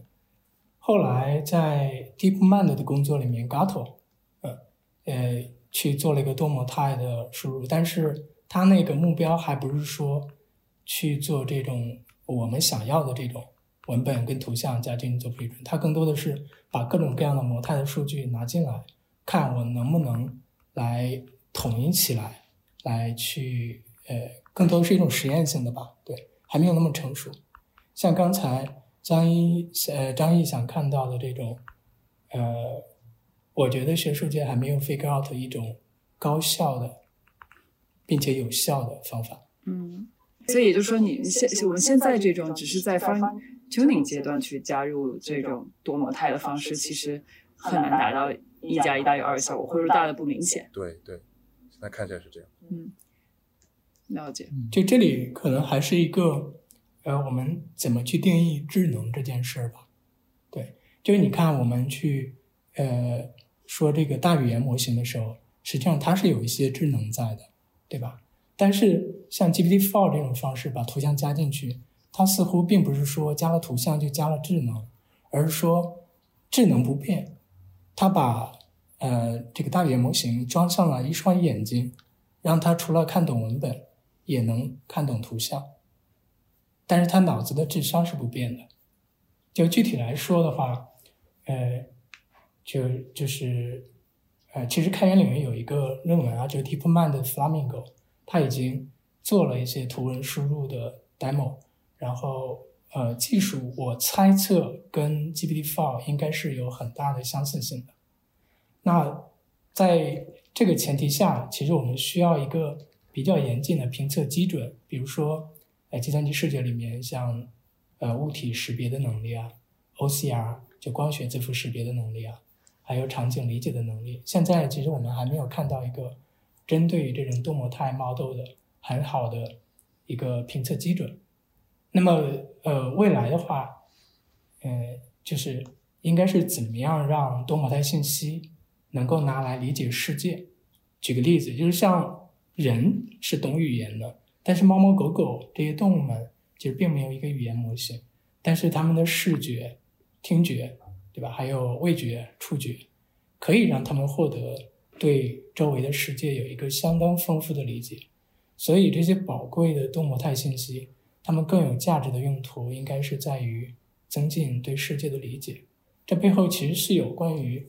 智能的一些理论基础的。嗯，对。好，我们刚才聊了很多这个 AGI 这个话题，其实可以聊非常长的这个时间。但其实今天我们呃，其实还有一个很重要的另外一个话题想要聊的是为什么请这个谭旭来的原因。谭旭是这个 Hugging GPT 这一篇论文的这个作者。呃，自从 Hugging GPT 之后，包括我们看到像 Auto GPT 啊，呃，还有前段时间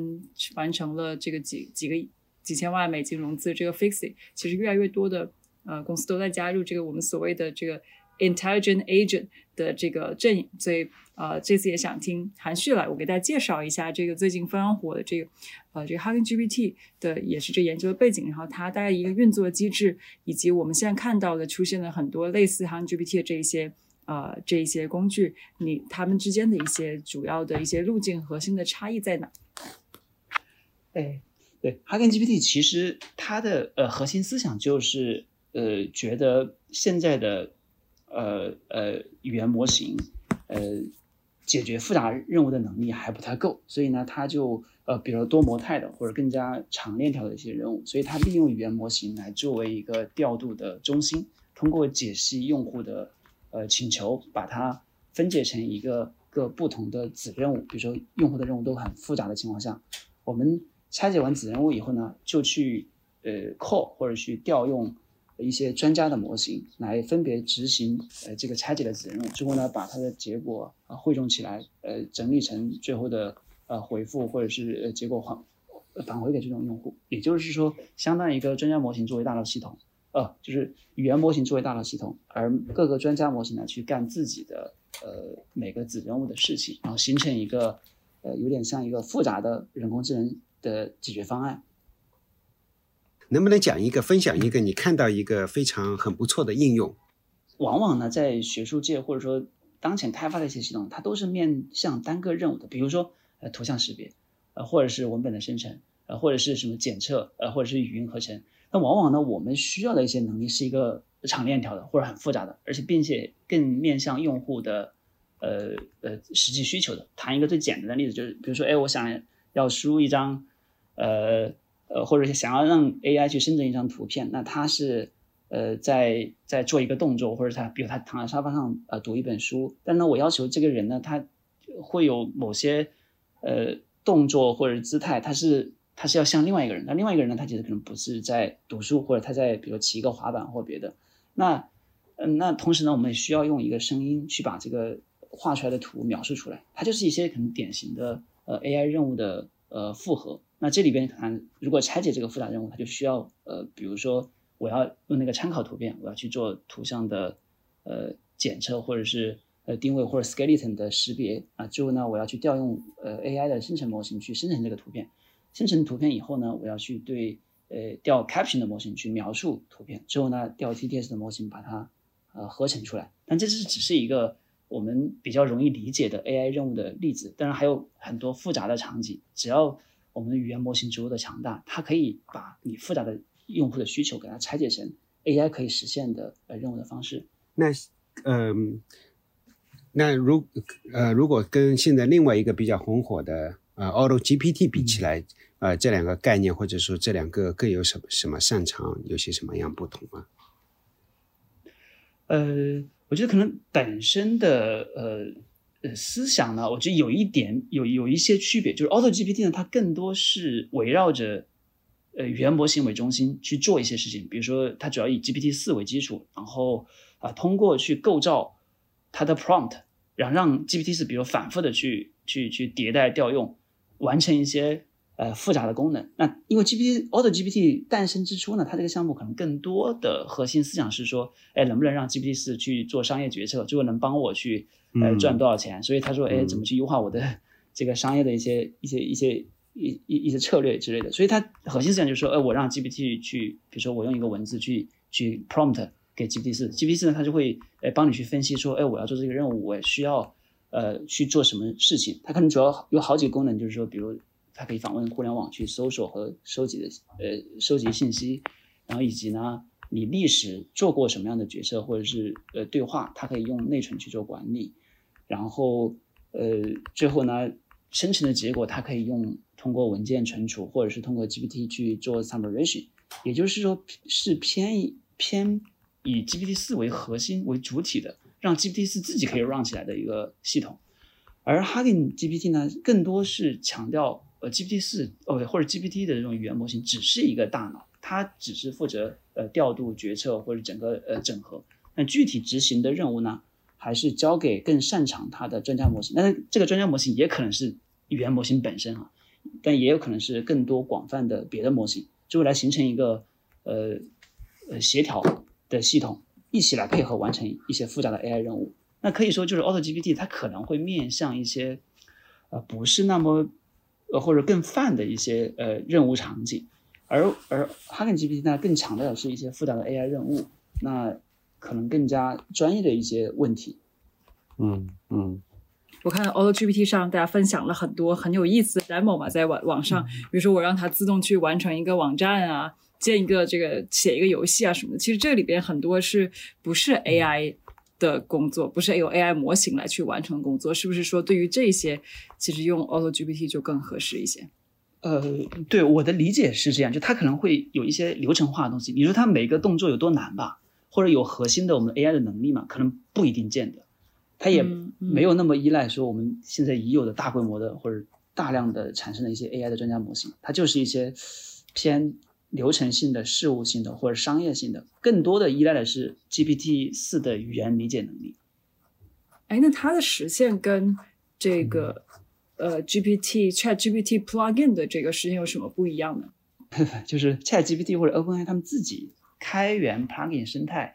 呃，是不是更多是一个互补或者说完善它的生态？我我我我总我会觉得，就是整个这一类型的工作，应该都。算一个大的核心思想，嗯嗯，核心思想就是都是让那个就是 GPT 一个 API 调用是不能完成所有的东西，然后然后从你的角度，Auto GPT 是围绕着它啊，让它尽量把把这个问题完完成的越多越好。然后从一个 Hugging GPT 的角度来讲，这个 GPT 只是一个大脑，然后我还有大量的其他事情。呃，大脑之外也也在做。现在 AI 的解决方案其实经过了很多不同的范式，比如早期我们有这个专家系统，就是 for 就是就是就是神经网络之前的那个年代。然后后面呢，我们有些统计机器学习的方法。到后面呢，我们有深度学习的呃模型。那到这几年呢，我们有 foundation 的大模型。那可能逐渐的，我们的能力逐变强以后，我们会去 touch 更多的任务、更复杂的任务或者更深度的 AGI 的能力。那也许再往下一代，就是基于 foundation 模型，然后去连接各个。自己领域的专家，然后解决更复杂、更实用的问题，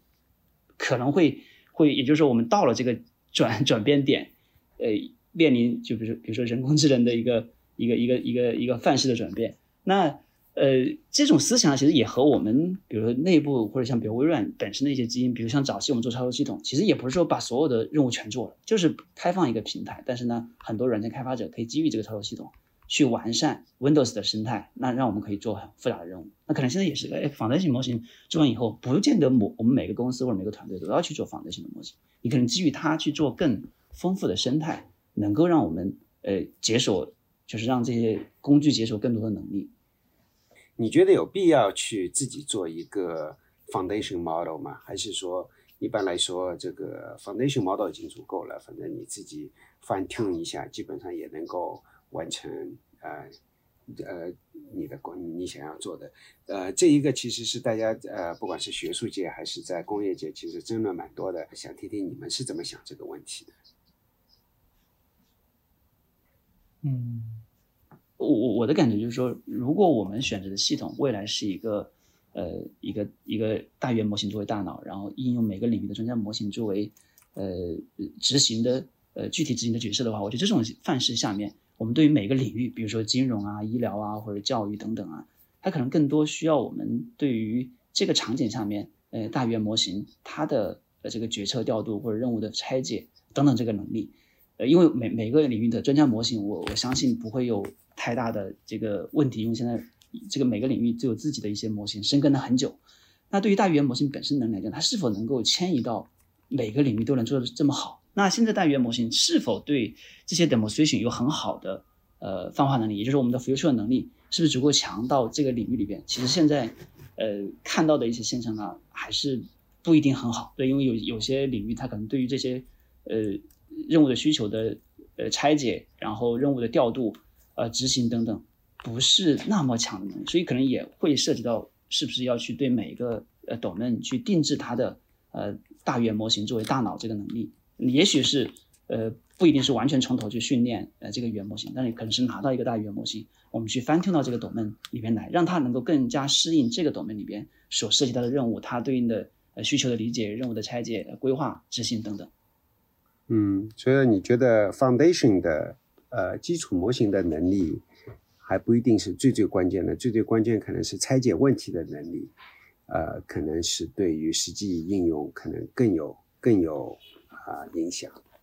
是不是会说，哎，我还是啊不要去做 fine tuning，就就就就去把把这些专有的数据放到啊预训练里面去，可能会更好。嗯，我觉得现在这个最大的 bottleneck 就是在这个地方。最大的瓶颈就是在这个地方，就是学术界其实也不知道，就是说我这个模型训练完了之后，我怎么样 fine tune 它，能够它既学到新的知识，又不把旧的忘了，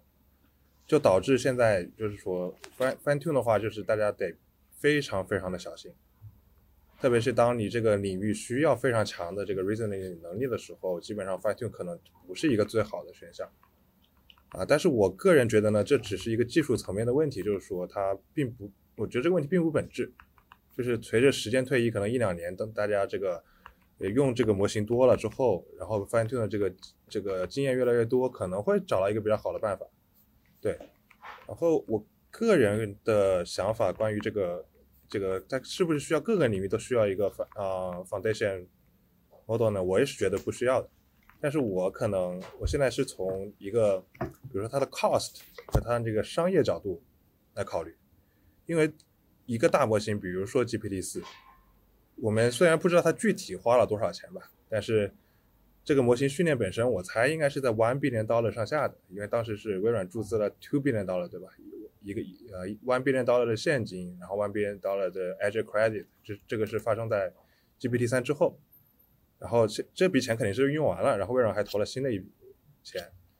然后呢，就就这个这个这个。程度的投入呢，并不是说大部分的公司能够承担的，而且这是一个 high risk，到现在也只有 OpenAI 一家公司做出来这么厉害的，然后好像是感觉其他公司的模型呢虽然有，但是好像还差了一一代，就甚至现在训练这种大模型都已经到了一种这个地球上的资源够不够的这种一种程度，就是说，GPT 四它肯定是在比如说英伟达的 A 一百上。训练出来的。然后可能现在这个微软的 Azure Cloud 里面是包含了地球上大部分的 A1 版，但是还是会不够用。然后其他的公司呢，比如像国内一些大的公司，可能他们会有，比如说上千块，甚至比如说一万块，但是这个这个是也许可以支撑一次非常成功的预训练。但如果这一次失败了，可能就没有机会再说我进行微调，调整它的 hyperparameter，我再试一次，可能没有这个机会。对，就是我觉得以人类现在这个资源和这个资金的方面来说的话，不太能支撑一个每个领域都有一个大模型。对，所以现在我们还是会尽量想办法把这个 fine tune 给做好。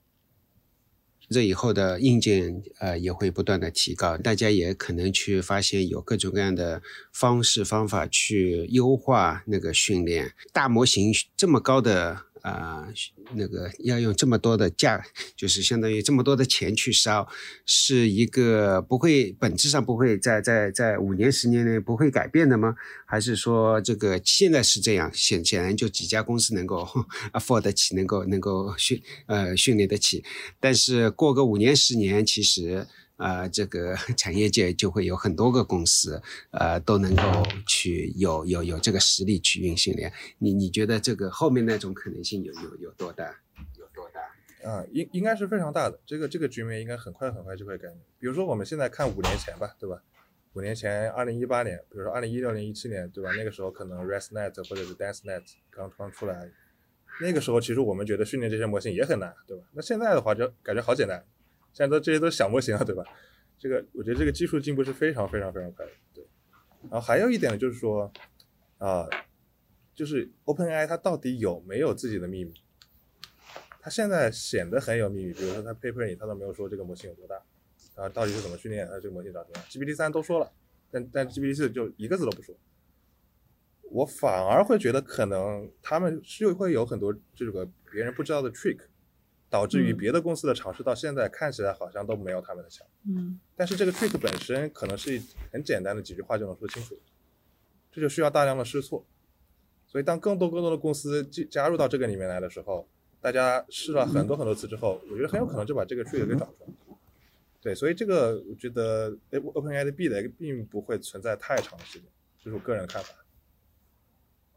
想听听 谭博士讲讲这个问题，因为他是做这个呃 Hugging GPT。其实你你刚才是说，哎，这个东西已经做到极致了，那有这个潜力在哪里？Hugging GPT 跟那个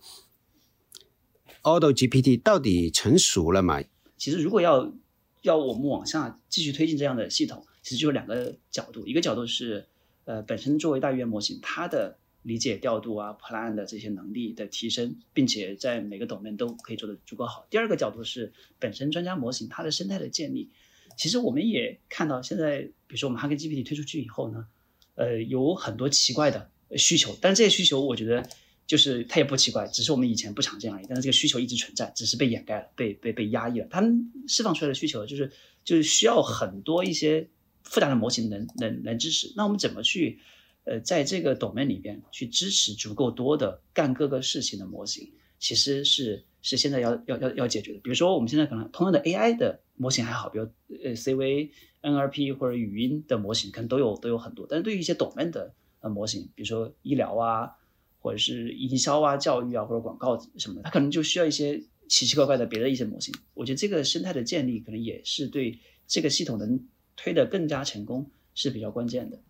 然后。呃，这里边呢还是想谈一个问题，就是这个边界的问题。也就是说，因为大语言模型本身也可以做一些呃相关的任务，然后它也可以去调度，所以有点像既当裁判又当运动员。那我们怎么去找好大语言模型的边界？也就是什么任务就交给语言模型自己做，它也能做了；哪些任务一定是要交给专家模型去搞的？可能呃要去要去，可能有一个比较比较指导或者定义，说哎哪些模型我是放在一个模型里边，我的我是更经济的。那哪些东西呢？任务能力是要拆拆开来，呃，交给专家模型自己去做专业的事情。然后，如果有了这样的一个边界，就好比啊，我们说 iOS 或者安卓的，或者是 Windows 的系统，Windows 它也不是做所有的软件，比如说我可能微软都做了一些呃基础的办公软件，或者是基础的一些底层的软件，但是很多软件还是要交给开发者去做的。把这个链条可能守好或者定义好，是是让我们推动这个事情更加容易一些。呃我觉得目前比如像 AutoGPT、Hugging GPT 还处于很初期的一个呃过程。呃，所以说那个 Hugging GPT 要做好，其实还是最好说 best practice 是跟呃专家模型一起做。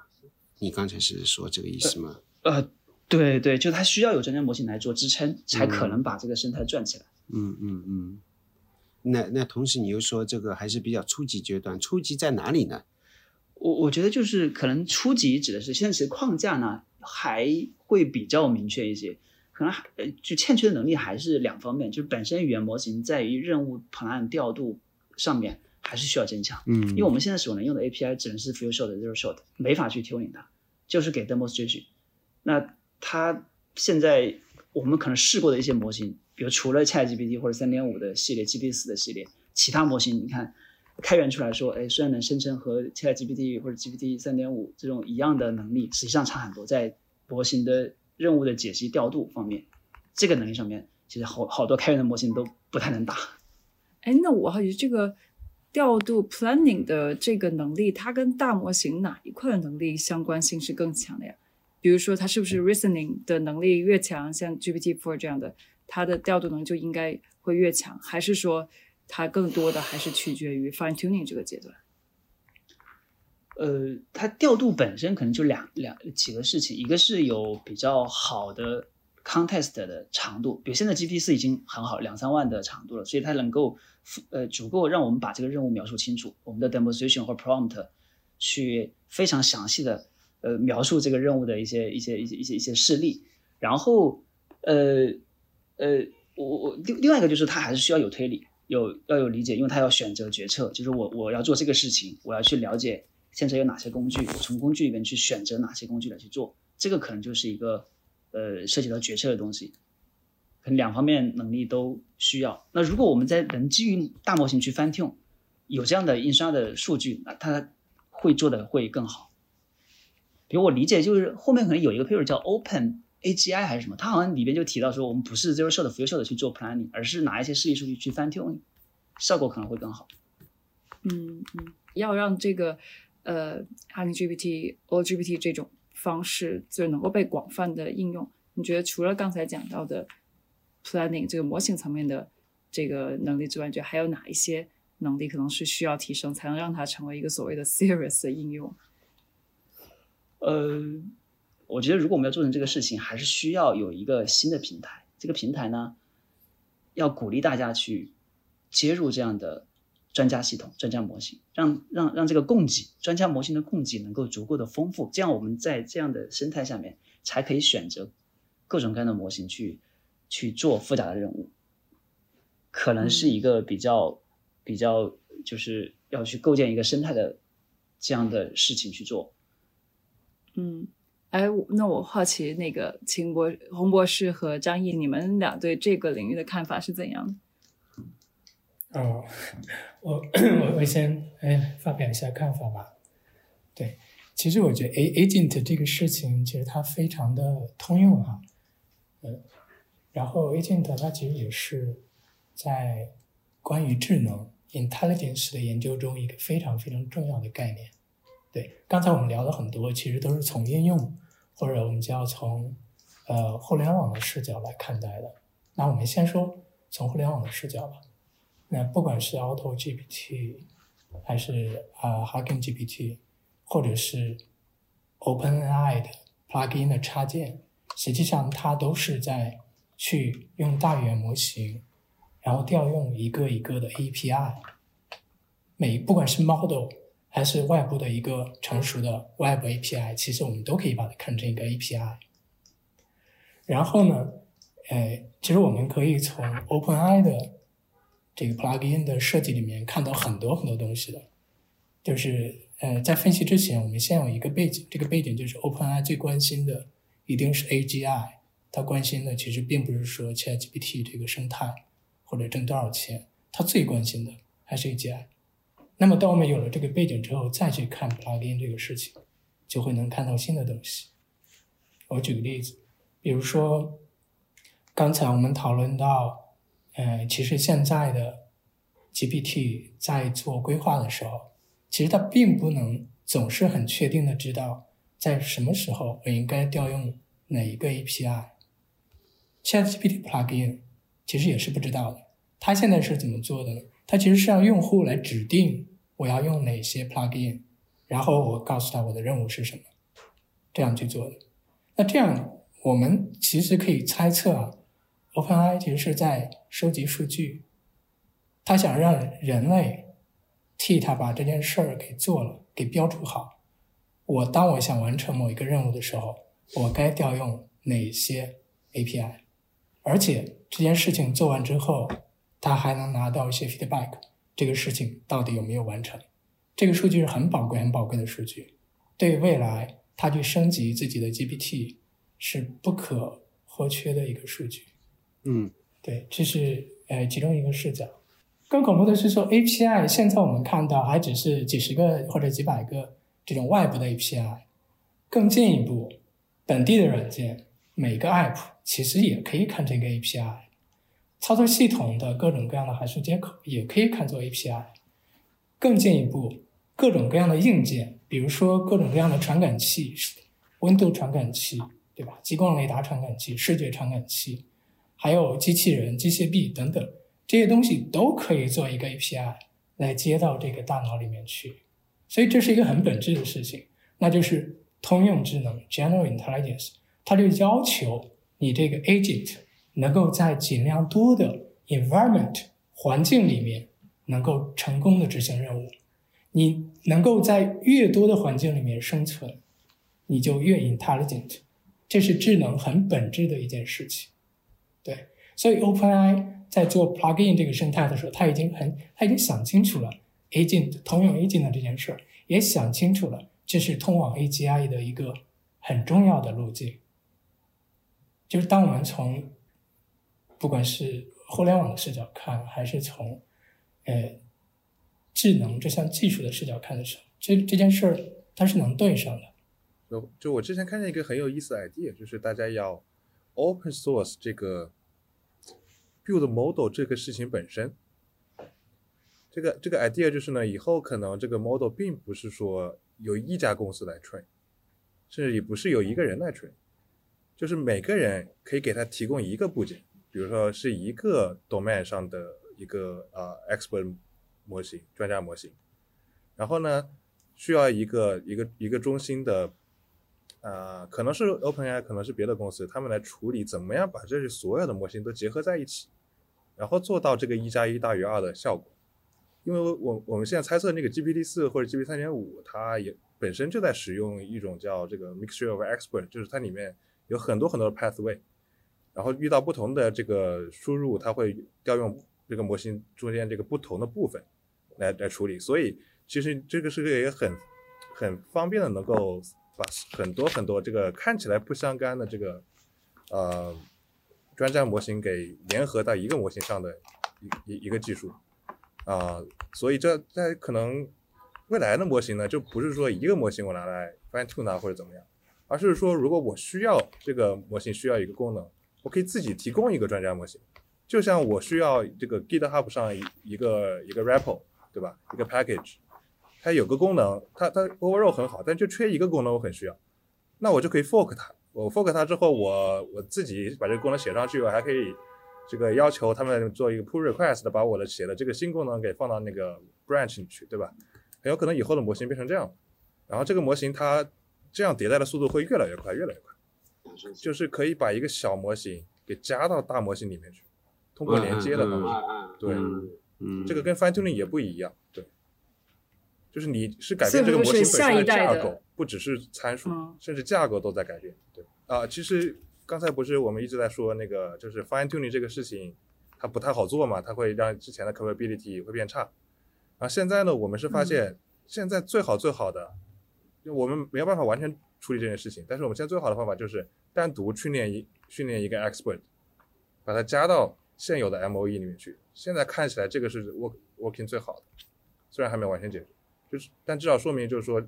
单独给它加一个 expert 是可以做到的。那这个是说去取代，比如说我是不是理解为那有点像是我，比如基于这个 Hugging GPT，然后我可能把好多个专家模型把它做起来，做一个下一代这个 MOE 的这个模型，然后它其实是说不定是取代或者说超越这个 GPT 的这个一种方式。因为它不只是调 API 了，用 API 还是有限制，它很有可能就是说它可以更灵活的使用这些专家模型里面的一些 insights，对吧？嗯嗯。嗯对，呃，对这个这个还挺有意思。这个是从模型的角度，我们刚才很多讲 LGBT 的时候都是从这个应用的角度去聊。嗯，其实呃，大家聊到了几个话题，在聊多模态，中国尤其在这一块有很多这个追赶，都是在这个很努力的去追赶嘛。所以我觉得好奇就想说，到底这个作为追赶者来说，他是应该是复制前人的路径，还是说呃，还是说他其实应该从我从 day one 开始，我就要尝试一个不一样的这个呃这个路径。我好奇大家会怎么看未来的这个嗯、竞争的格局和有可能的这个颠覆者？要不要这个洪博士你们聊一聊？呃，我们可以看看呃美国的这几家公司，DeepMind、Anthropic 和 OpenAI。当然，Anthropic 是从 OpenAI 出来的一帮人做的，所以 Anthropic 跟 OpenAI 的路线非常的接近。但 DeepMind 其实跟 OpenAI 呃路线一直以来还是有不小的差异的。比如说 DeepMind 会去做很多跟强化学习相关的，对，也会去做生命科学，比如 AlphaFold 这样的工作，并且他们并没有真的在大语言模型上投入那么多的精力。但是 ChatGPT 之后，我们都看到了，呃，DeepMind 其实是很紧张的，也开始往这个方向去投更多的精力。当然，不管是在工业界还是在学术界，都有不少人想去弯道超车的，各种各样的路径都有。一些很著名的教授，哎，其实是很 diss GPT 这一套，呃，call scale up 的做法的。对他们有自己的一套路线图想去尝试的，嗯，也许会很成功。那即使是在工业界，其实也会有人想去做跟 GPT 不太一样的路线，比如说。那我纯靠像呃类似于 Alpha Zero 这样的路线图，是不是能做出来？还有一些人会去想，我一步到位直接去做 grounding，对吧？比如说我用呃大规模的智能体，比如机器人，来去在现实世界中去掌握智能等等，其实都是路线。但是当有很多种路线的时候，那最明确的是哪一个？其实还是 OpenAI 这一套路线图。因为呃有两个因素了，第一是它已经在很多很多的 AGI 路线里面，呃，他的实验是最成功的那一个，至少截止到目前为止。第二呢，就是这个领域的一些基础，呃，不管是理论还是一些技术啊、或者芯片等等各种各样的东西，都是相当 ready 的，相当 ready 的，至少在 GPT 三点五这个 level 是相当 ready 的。所以，我们如果是以做出 AGI 的呃目标来去看这件事儿的话，呃，我认为应该呃还是相当一大部分这个宝还是要压在 GPT 这个路线上。这是从形式上的分析啊。当然，我做这样的判断，更多的还是基于呃 GPT 这背后的一套非常基础的原理。我没有看到。特别特别大的 blocker，或者说技术层面的破绽，我认为这条路是可以，呃，继续往下走很远很远的。对我可以举一些也许可以做的例子，比如说像 context lens，对吧？就是现在 OpenAI 的 GPT-4 已经做到了三十二 K，但显然人们想要的是更多的，而且你如果真的想抛弃掉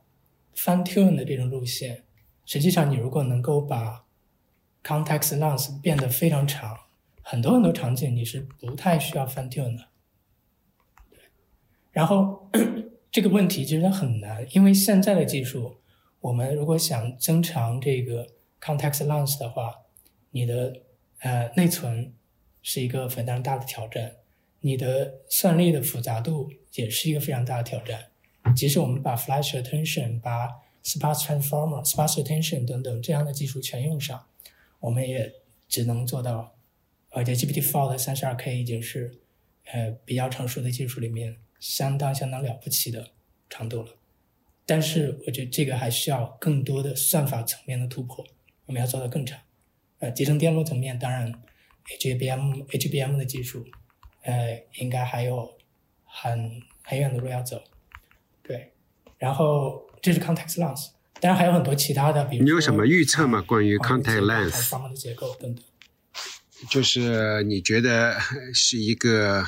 能够啊线性的不断的提高的一个，比如说到它下一代就是一百二十八 K 了，还是你你你有什么预测吗？呃，这个我没有太好的预测，因为这确实一个科学问题，它还不是一个呃工程问题。如果我们能够把计算的复杂度做成跟输入的长度是线性的关系。我们可以增加非常多，但现在是 n 方或者是 n 乘根号 n 的一个关系，对，这是一个我们至今为止没有解决的问题。context context length 就是呃那个呃提示的输入跟输出这么一个长度，今天能够输入的是有限的啊，这是为什么洪博士说，如果说你能够呃提示的如果足够多的话，那你也不存在需要去微调了，很多时候。但是因为有这么一个限制啊，我们是不是还必须或者说很很勉强的要去做微调？啊，我比较好奇的就是你你你刚才提到，你觉得你觉得这这不是一个工程问题，这主要是一个 science 问题，啊的难点，或者说怎么能不能能不能再讲一讲？我说科学家的问题，其实际上实际上是想在给定硬件约束的前提下，我们能不能更好的。把 context lens 给 scale up，对，这是我定义的一个科学问题。当然，在这里面，其实像 DeepMind 等等一些公司也去以前也都做过尝试啊，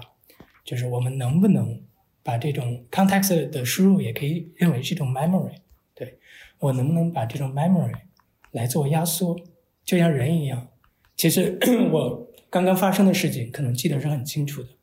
但是再往前一一周以前的一个月以前的一年以前的，实际上在我的记忆里面是比较稀疏的，是是相当是压缩的相当深的一些记忆。那类似于这样的事儿，是不是也可以在 GPT 的 context lens 里面也这样去做？对，呃，会有这样的一些，就科学家也都在做这样的一些尝试。包括最近，如果大家注意到的话，也有相关的 paper。比如有人去做一个 million 的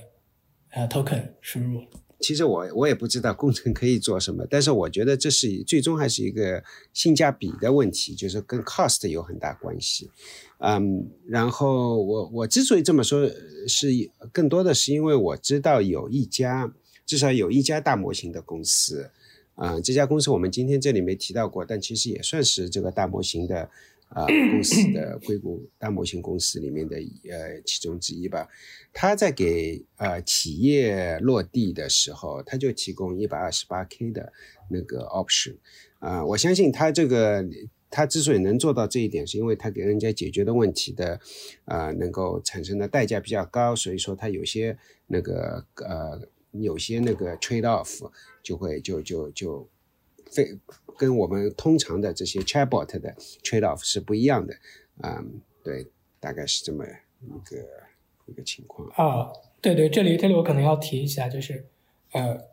我想要的那种很长的 context lens，它不是说增加十倍、一百倍，而是说你能不能给我把我一个人一生所看到的数据。全部塞进去，嗯嗯一家公司整个历史上的数据全部塞进去。嗯嗯我们想要的是这样的一个 lens。嗯嗯嗯。因为因为我们组也有一些工作啊，就是就是 focus 在这个这个就是 solve 这个 context net 的问题。然后我觉得我非常同意呃洪博士说的，这现在是一个科学问题，因为就是在学术界里面我们都没有看到非常 promising 的 work，就是。就是触及到这个本质的，比如说呃，之前可能有一阵时间，可能一年到两年之前有很多关于这个 linear time 啊 attention 的 work，大部分来自于 Google 和 DeepMind。啊，其实呢，我们发现就是这些东西在真正用到这个 language modeling 里面的时候，基本上都是不 work 的。然后他们犯的错误其实比较低级。比如说，我们发现就是说这个呃好的大模型，如果你能打开看的话，对吧？开源的模型，对吧？打开来看，它的这个在特定输入的时候，它里面那个 attention 它是有很强的 pattern，那就说明可能好的模型呢，你你做这个 linear time attention 的时候，它需要能够至少 capture 这些这些 pattern。如果你这些 pattern 都不不能 capture 的话，对吧？那这个 linear time approximation 可能就不太行。对我就发现学术界在这个方面其实花的精力特别少，很少就是说把这个模型真正打开看。我们想要加速它，但是我们我们不能毁了这个模型，对吧？我们我们想先看这个模型它到底想要什么，然后我们在确保这个模型能拿到它想要的这个结构的时候，我们能不能做加速？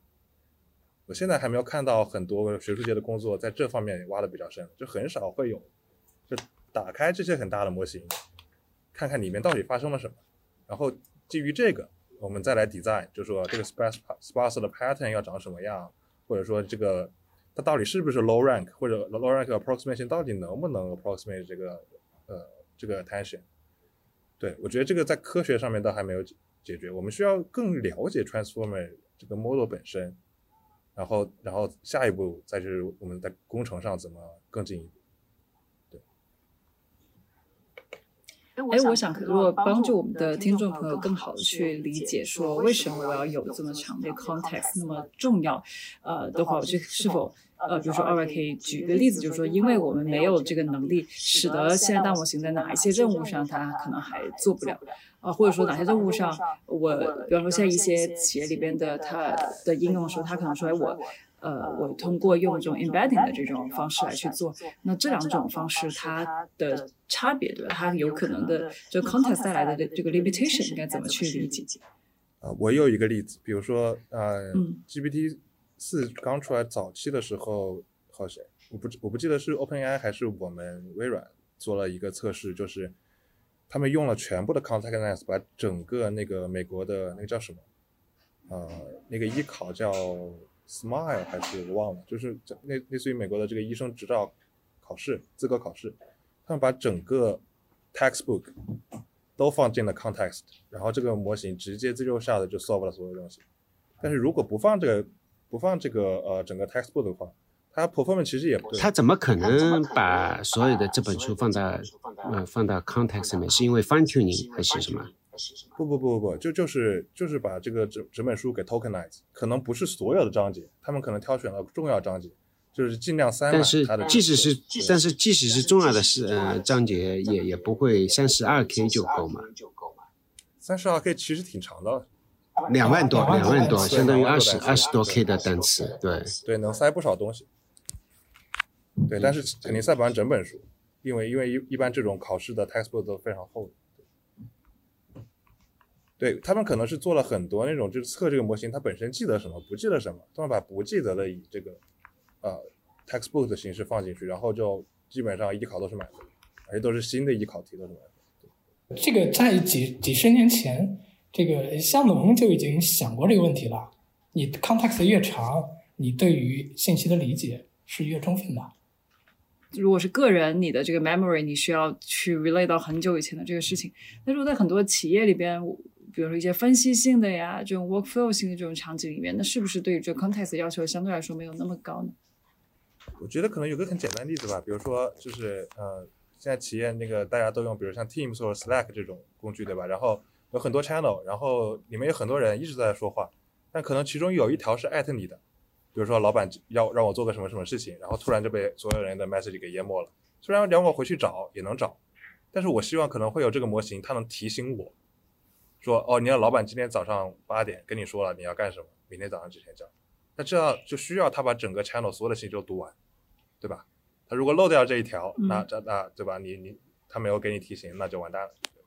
处理的 context 这个长度，你们觉得会是对于模型的本身架构本身就提出了一个挑战吗？还是说更多的是一个科学问题，而不是一个工程问题？得改掉改掉 transformer 这个模型，就是不是说大改，当然不是说这个从。另另另外建造一啊一座大厦，而说这个 attention 我们要理解就是为什么 attention 好那理解了 attention 好之后，我们再想有没有什么更 efficient 办法来做同样的事情。另外一个角度就是，因为我们谈到 contextness 这个事情嘛，涉及到 memory 或者说历史的记忆，其实可以参考，呃，对，或者说有有没有可能就是参考人类的记忆啊？其实人类记忆呢，不是说把过去一生当中所有的事情都记在脑海里面，它一定有几个特征，一个是随时间衰减，可能最近的事情他记得住，远的事情记不住；第二个是说重要的事情。或者有些提炼性的、结论性的事情，或者某个东西美好的瞬间记得住，然后其他一些细节或者别的不重要的事情是忘掉了。所以这是人脑记忆的特点。而现在我们 transformer 呢，呃，都是用比如说很长的 context 用 attention。attention 是一个什么机制呢？就是我去选择，也就是说我记忆一直存在，我是存在那儿的，我要从一个很长的序列里边去选择。而人脑它也许就是说，可能我有东西就记不住了。我只是存的时候我已经已经压缩过了，你在选的时候你可能呃再去选，所以这个就涉及到一个效率的问题。就比如说我们在 transformer 模型里面能把过去历史上的一些重要的信息呃筛选出来，或者是有些层级化的存储，让我们在选择的时候不要那么的看那么多或者计算量那么大，也许是一个呃可行的方式。因为现在的选择还是一个暴力选择，所以造成了现在。n 方的这种复杂度，啊，导致我们的 GPT 四没法支持这么长的 contest。能够超越 OpenAI 的，它需要从这个更 fundamental 的这个模型架构上。Transformer 这个模型，它从诞生到今天，并没有基本，我可以说基本上没有变吧，就是会每天都有一个新模型，但是你仔细看，它可能就是微调了一点点，然后其实也很难说这个微调对这个最后的 performance 到底有什么影响。它是这个它的 backbone 是没有变过的，特别是 multi head attention 它本身这个东西，所以这个其实是也是非常震让人震惊的一件事情。比如说 compare to 这个 computer vision，他们这个模型迭代速度是非常快的，就会有新的东西里面加进来。但是 transformer 可能是因为这个实验的成本实在太高了，并并不能支撑，就是大部分的组一直在尝试新的东西，所以导致这个模型本身就形成了非常严重的路径依赖。啊，在这个层面呢，我个人不太相信说这个模型它本身到底是到底有多好，它很有可能就是说百分之八十的好，但如果说我们要真的要突破它的话，还是有很大的空间的，只不过现在没有太多人尝试，至少在这个模型架构的方面没有太多尝试。这里面有一个原因，有一个原因是因为也是 ecosystem 嘛，因为大家大家都在做 transformer，啊，即使 transformer。那个不是最好的，就像你说，不管百分之八十还是多少好，因为大家都在朝这方面做，你很难去。你如果去呃标新立异做了另外一个东西，写了一些数据，也没多少人理你，对吧？所以这个 ecosystem 其实是蛮重要的。最终这个呃，最终一个好的技术被大家吸引啊，然后再做呃决定权不在于这个技术本身。这技术本身有一定原因，但还有一个原因，还是一个它的一个 ecosystem，就是这个生态圈其实蛮重要的。多少人用？就是大家可能知道有一个 optimizer 叫 Ada Graph，现在当然是没人用，但是现在这个现在这个大家这个 train 大模型呢，都是用那个叫 Ada，对，但是 Ada 的前身呢就是 build on 这个 Ada Graph。然后 Ada Graph 这个东西呢，他是我的那个 Princeton 一个教授，就是我也是我我老板的学生，之前的学生，然后。是他当时这个纯纯理论的，当时没想说把这个东西用给这个 deep learning，他就发表这个 paper，然后当时有很多那个第一代的那个 deep learning 的呃 framework 叫卡费吧，他们就不知道为什么把这个给写进去了，导致了所有所有人都觉得阿拉瓜的比 HGD 好，所有人都在用阿拉瓜，那篇 paper 估计已经有二十两三万的 citation，但是那个 paper 跟 deep learning 一毛钱关系都没有，然后甚至还影响了到今天的 Adam。对，就是就是，如果你被一个 library 写进去了，对吧？这个事情比本这个技术本身更重要。哎，所以我觉得这个也挺有意思的，就是我觉得不只是人工智能这个领域，开发者工具啊，甚至 infra 很多领域，也不是技术最强的那一个产品，最后就赢得这个市场。那我好奇大家有没有有没有考虑过，就是说，那到底怎么样是能够真正打造好所谓的这个？生态的，就这里面有没有一些 best practice 可以总结出来？我觉得有一点，呃，包括贾扬青他在提到，呃，在我的课照节目提到，就是易用性很重要。PyTorch 他认为 PyTorch 之所以能够后后来居上，能够现在基本上打败或者超过嘛，打败不能这么说，超过那个 TensorFlow 的那个有很大的一个原因就是易用性。那你再看其他领域，其实也是一样。我是呃做做做网络做了那个很多年，二十多年前那个有一个很大的一个。呃，比较大的争论就是应该用 TCP/IP 的这一套，还是用 ATM 的这一套？ATM 这一套，其实你从学术界的角度来讲，哇，这个其实有很大的优越性，或或者说有一定的优越性，至少啊，但是后来是完败啊，完败给啊。TCP/IP 有一个很重要的原因，就 TCP/IP 很很很容易理解，对吧？它不管它是呃是不是 optimal，是不是完全最好的，这是另外，但是相对来讲更更更加容易啊被理解啊。这或者说是还有一点是开放性，对吧？啊，刚才张毅提到的一个一个原因也是，你看它放到咖啡里面去，相当于就是开放性提高了。我觉得易用性、开放性这些，我们尤其是我们这些做嗯做科做做技术的人，不一定那么去 appreciate，不一定那么 觉得哇，这这些不都是很很肤浅的东西嘛？但这些肤浅所谓的肤浅的东西，其实是我觉得是决定了很多的技术的发展。在在在早远啊，可能你们都那个还没生出来，那时候当年 Windows 打败 OS Two，呃。那个 ost 是 IBM 的啊，也不是因为技术上的原因，对吧？所以说这这种例子是一代一代的这种啊，反正我觉得历史是在不断的重演。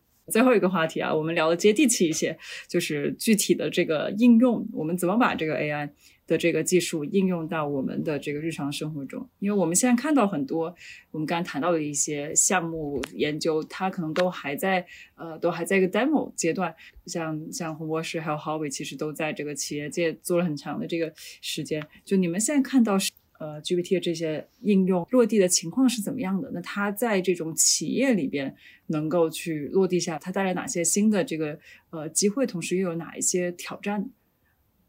啊，要不 Howie 聊聊？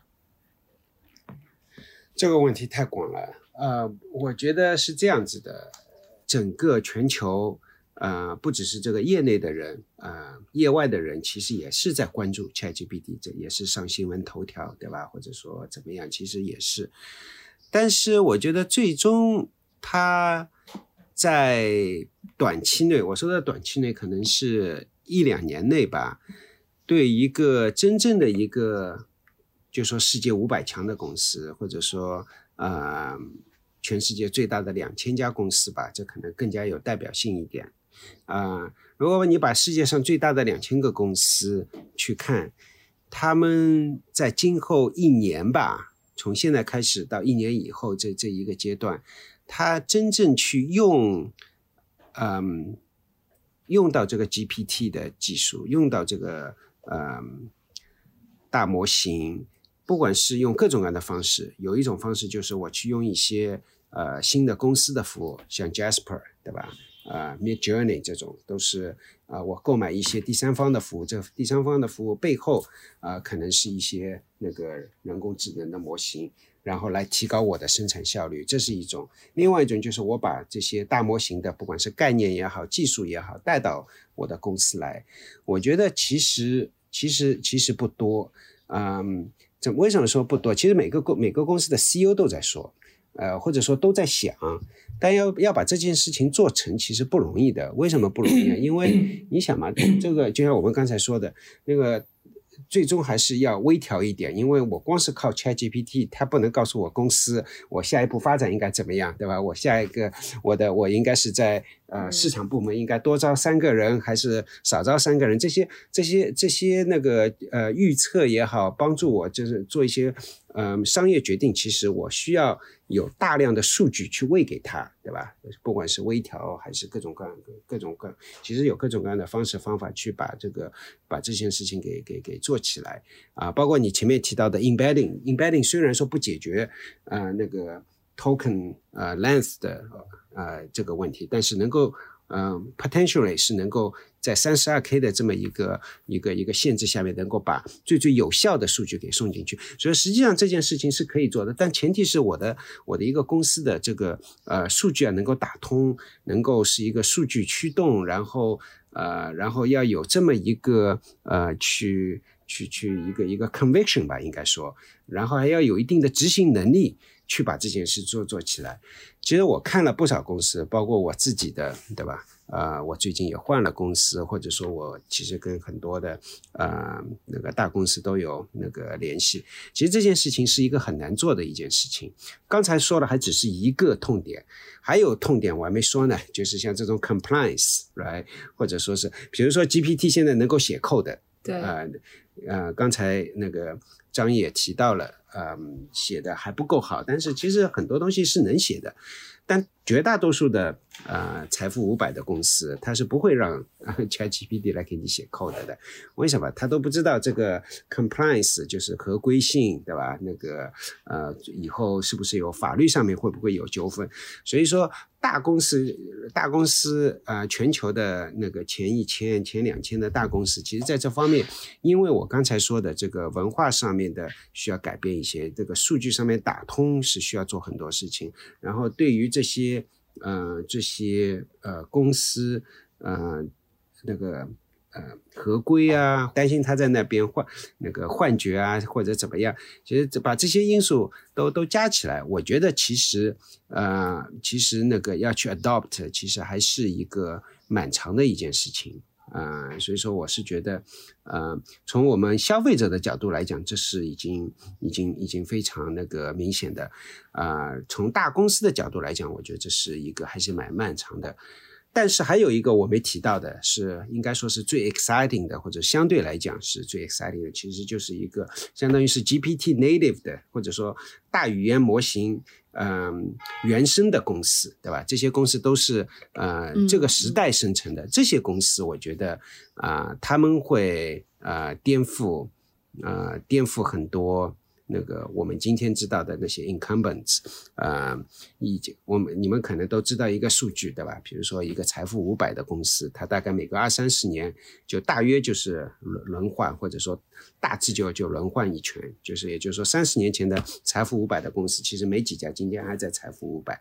啊，这个轮换其实是在过去。呃，五十年、六十年，这个速度是越来越快。我觉得在 AI 这个时代，在这个呃大模型这个时代，这个轮换可能会更加快啊，完全有可能过了十五年啊，不需要二十年、三十年，十五年，那个绝大多数今天我们知道的财富五百的公司啊，就不在财富五百的啊里边了啊。但是对于那些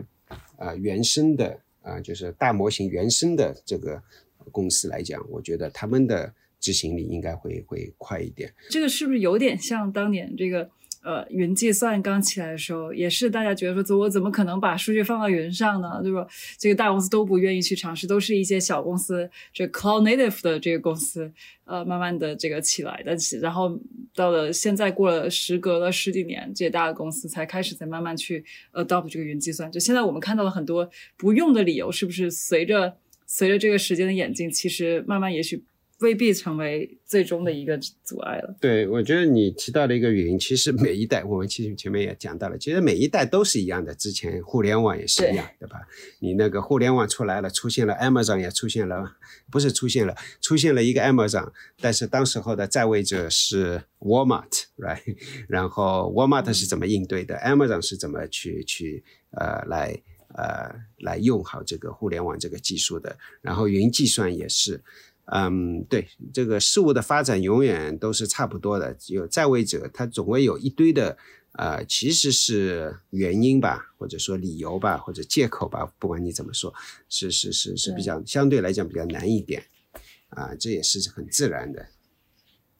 哎，那你说对于一个要在这个 AI 这个领域的一个创业公司来说，那既然像浩伟刚才说，那反正这一些。本身这个这一些财富五百强一千强的公司，你首先也不是本身就不是新技术的 early adopter，而且呢，你可能说不定你这个公司未来也要被这个改变。那是不是对于一个创业公司来说，我应该在这个时候，我应该 focus 在我的用户群，应该是这些愿意接受改变这种呃中小型的或者全新的公司，而不要太早的去去打这些大公司的主意。嗯，那。肯定是有一定道理的，就像 Amazon 当年，呃，AWS，呃，那个亚马逊的云计算部门，它前五年基本上，啊，都是或者说绝大多数从数量上来讲，至少它的客户呃都是 startup，呃，当时候可能也就只有两三家公司是稍微体量大一点的，绝大多数的客户都是 startup，啊，都是初创公司，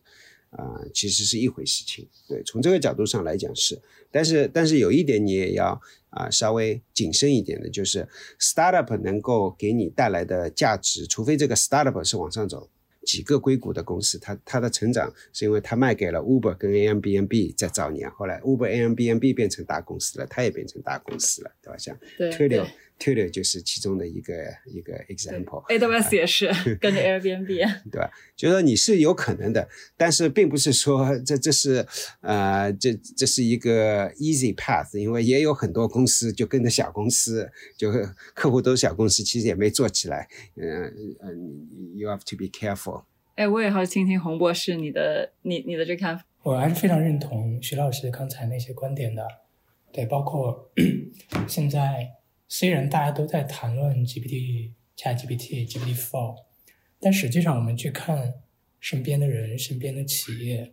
真正把它用在每天的工作和生活里面的，其实还是尝鲜者。然后认识的一些一些呃科技公司和 AI 公司的 CEO，其实已经在自己的公司里面去呃主动去推广 ChatGPT。这还有 Copilot 这样的工具了，但是这件事儿对于呃大部分公司，尤其是传统公司来讲，可能还是一个呃相对比较复杂和漫长，并且有非常多的考虑因素的一个 过程。这件事儿就有点像，呃，可能二十年前大家都在做，呃，叫信息化，对吧？就是搞。IT 那一波，就大家要做业务流程重构。现在有了 AI 以后，其实拿着 AI，其实是要重新去做一遍 AI 的业务流程重构的。那要做这样的流程重构，实际上你就要既要理解 AI，又要理解这个业务流程。所以这个时候其实是需要一个呃施工队这样的角色存在的。这个施工队就是说，他能够既理解 AI。又去愿意下沉到每一个复杂的业务流程里面去，去看我怎么样把类似于 GPT 的技术，或者是更复杂的一些 GPT 加上各种各样的 model 或者 API 的技术，做成一个一个的解决方案，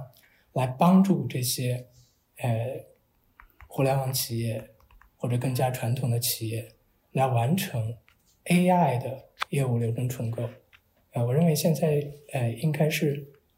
应该是一个是一个缺位的机会，就是专门很擅长做这件事儿，并且愿意下沉到一个一个的呃企业里面去做这件事儿对，这是呃一点看法吧。就是企业服务里面，实际上要下沉下去，呃还是挺难的，尤其在中国会有普遍的定制化和私有化的需求存在。那。从技术上讲，从在呃开源模型的基础上去做垂直领域的调优，对于以前那些做 AI 企业服务的公司来讲，技术门槛和研发成本其实是不算高的。这里面最大的风险应该还是在于通用模型的进步，应该会迅速提升在长尾场景的表现。比如说我们看到的从 GPT 三点五到 GPT four 发生的事情。那，呃，在法律或者医疗的一些场景，GPT-4 直接就超过了以前所有的专用的模型。呃，当然话说回来，如果有足够强的数据壁垒，其实还是会保持，就这种定制化的模型还是会保持相当长时间的竞争优势的。只是这个市场可能会逐步的会被蚕食，然后最后剩下的主要差异化优势，可能就是定制化和呃根据。业务流程重构的过程所做的私有化，是不是以后企业都会倾向于这个自己用一个本地的这个大的 model？可能它是基于某一个开源的模型去改造的，还是说以后大部分的企业都会用一个呃 OpenAI 这样的一个这种 API 的这种形式？这里会有一个会有一个关键的因素，就是在这个差异化的场景里面。到底有多少是跟智能相关的，跟 intelligence intelligence 相关的。其实一个更强的 foundation model，它相对于一个专用的 model，更多的是它的智商更高。那这个智商到底对于这个场景是不是必要的？如果不是必要的，那 foundation model 就不是必须的。嗯，对我是这样来看这个事儿。我觉得这个可能需要嗯这个、这个底层的计算平台或者叫 infrastructure 要有革命性的提升，我觉得才有可能。因为现在就是现在其实大家谈到这个 GPT 四，虽然这个好像所有人都在谈，但是大家这个用的很少。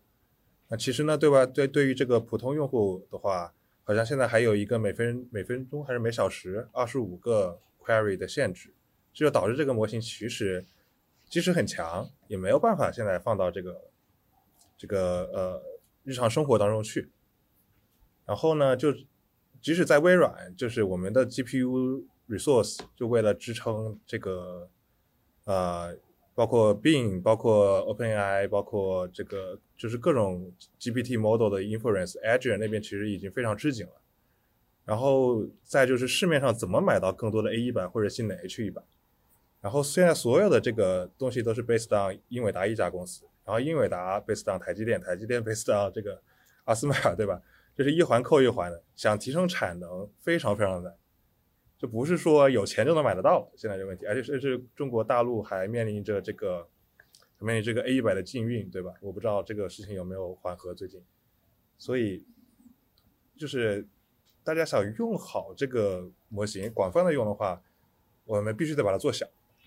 或者是把它做快，把它做更更便宜，因为现在这个已经到了这个人类的。整整个整个地球都拿不出足够的 A 一百让所有地球人使用的这个这么一个奇怪的场景了，一年之前没有人会想得到。对，然后之前我听说他们甚至还在，当微微软在给那个 OpenAI 提供他们在建建一个新的 data center 的时候，他们还在考虑要放在美国的哪个州，因为好像大部分的州的电网并没有办法支持这么一个强大的 data center，这已经到了一个这个这个人类工程能力的问题的层面了，所以。对，希望嗯很快就能解决这些问题吧。比如说用，能不能不用 GPU，对吧？如果这个模型已经训好了，我们能不能用 FPGA？我们不需要改模型的情况下，能不能用 FPGA？这一系列的，对我觉得，甚至在这个硬件层面会有一波新的这个 startup，专门就是做这个这个 hardware dedicated to transformers，对吧？这个就是为了为了 serve 这个 model，它并不是用这个 model，但是我觉得这个潜力也很大，因为毕竟现在。市面上真的只有英伟达这一家公司，然后 AMD 也有，对，但是 AMD 相对份额比较少一点。那最后最后一关于这个应用的这个角度啊，我们现在也看到，其实各种不论是 VC 的这个 hype 还是 startup 这个创业的这个热情啊，觉得这感觉很像很像当年，可能像当年的移动互联网开始时候出现涌现出了无数的这个公司，尽管他们很多当时看上去都像一个呃都还像一个玩具一样。我们的听众里边也有很多想要做 AI 创业或者正在做 AI 这个这一块创业的同学，就是你你会给大家怎样的这个建议？怎样去在这个时候如何去思考，呃，我的这个产品，我的 go to market 的这个呃这个壁垒，还有我的这个产品的这个呃一个长久的竞争力吧。啊，郝伟，你会给大家怎样的建议？哎呀，这个 Monica 同学，如果我知道了，明天就自己去做了。我觉得是大概思路，我是这么想的，就是我们能够看到的应用，包括那些 ChatGPT plugin 的应用，不就是那个买机票、订饭、送菜，对吧？这种可以做得更加方便一点。但我个人认为，如果只是这些应用啊、只是靠增加订饭、送菜、发买机票的提高这些效率。呃，那我其实都不知道我们做这个 AI 这件事情是利大于弊还是弊大于利。我是比较乐观的，就是 AI 能够带来的不只是说是一些我们今天看得到的这些事情的效率，那些当然也是需要，也是很很不错，而是去改变一些，呃，去去去去让我们去改变一些以前，呃，认为是 mission impossible，或者说以前觉得。变化很慢的一些事情，啊、怎么说呢？就是也说穿了，就是到到我们这个 IT 领域之外去，对吧？不管是医疗也好，啊、那个 mechanical engineering 也好，或者说是什么领域也好，到到到各种各样的领域里面去。呃，去去帮助他们。去帮助特别是法律领域，因为因为我的我的女朋友是律师，就是我发现就是法律领域其实是一个天然壁垒特别高，但是效率特别低的领域。法律公司倾向于养很多人，但是干很少的活，而且然后收很高的费。然后如果有 ChatGPT，对吧？我开一家法律公司，我找有有牌的律师，但是我只雇大公司可能十分之一的人，但是我训练我所有的同那个这个呃员工，让他们熟练使用 GPT，就是帮他们不用做很 fancy 的东西，就做比如说日常的这个文文文件处理，让他们的效率提高十倍，对吧？我觉得是这个是可能有可能。然后我们收费很低，这就是一个社会性的变革，这可能会改改变这个世界的法律体系。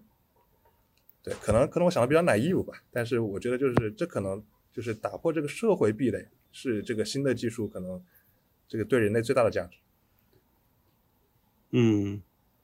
没有没有，我觉得讲的很好啊。我觉得 你想的肯定有 naive 的一点，呃，那是因为就像律师这一行业，呃，那个。IT 进去给颠覆它这件事情迟迟没有发生发生啊，所以说肯定不只是一个技术的原因，对吧？因为如果说是如果说是呃，如果只是技术的原因，那那说老实话，过去二十年这个律师行业本来就应该有很大的变化啊。然后我们今天可以给它新的变化，其实这个行业过去二十年没有变化啊。从这一点你就能够看出来，肯定不只是技术，对吧？啊，但是我我我是非常同意你的，就是要从那个各种各样。的行业，包括包括你说的，呃，这个律师行业，就是我是觉得以前大家认为已经到已经到天花板的。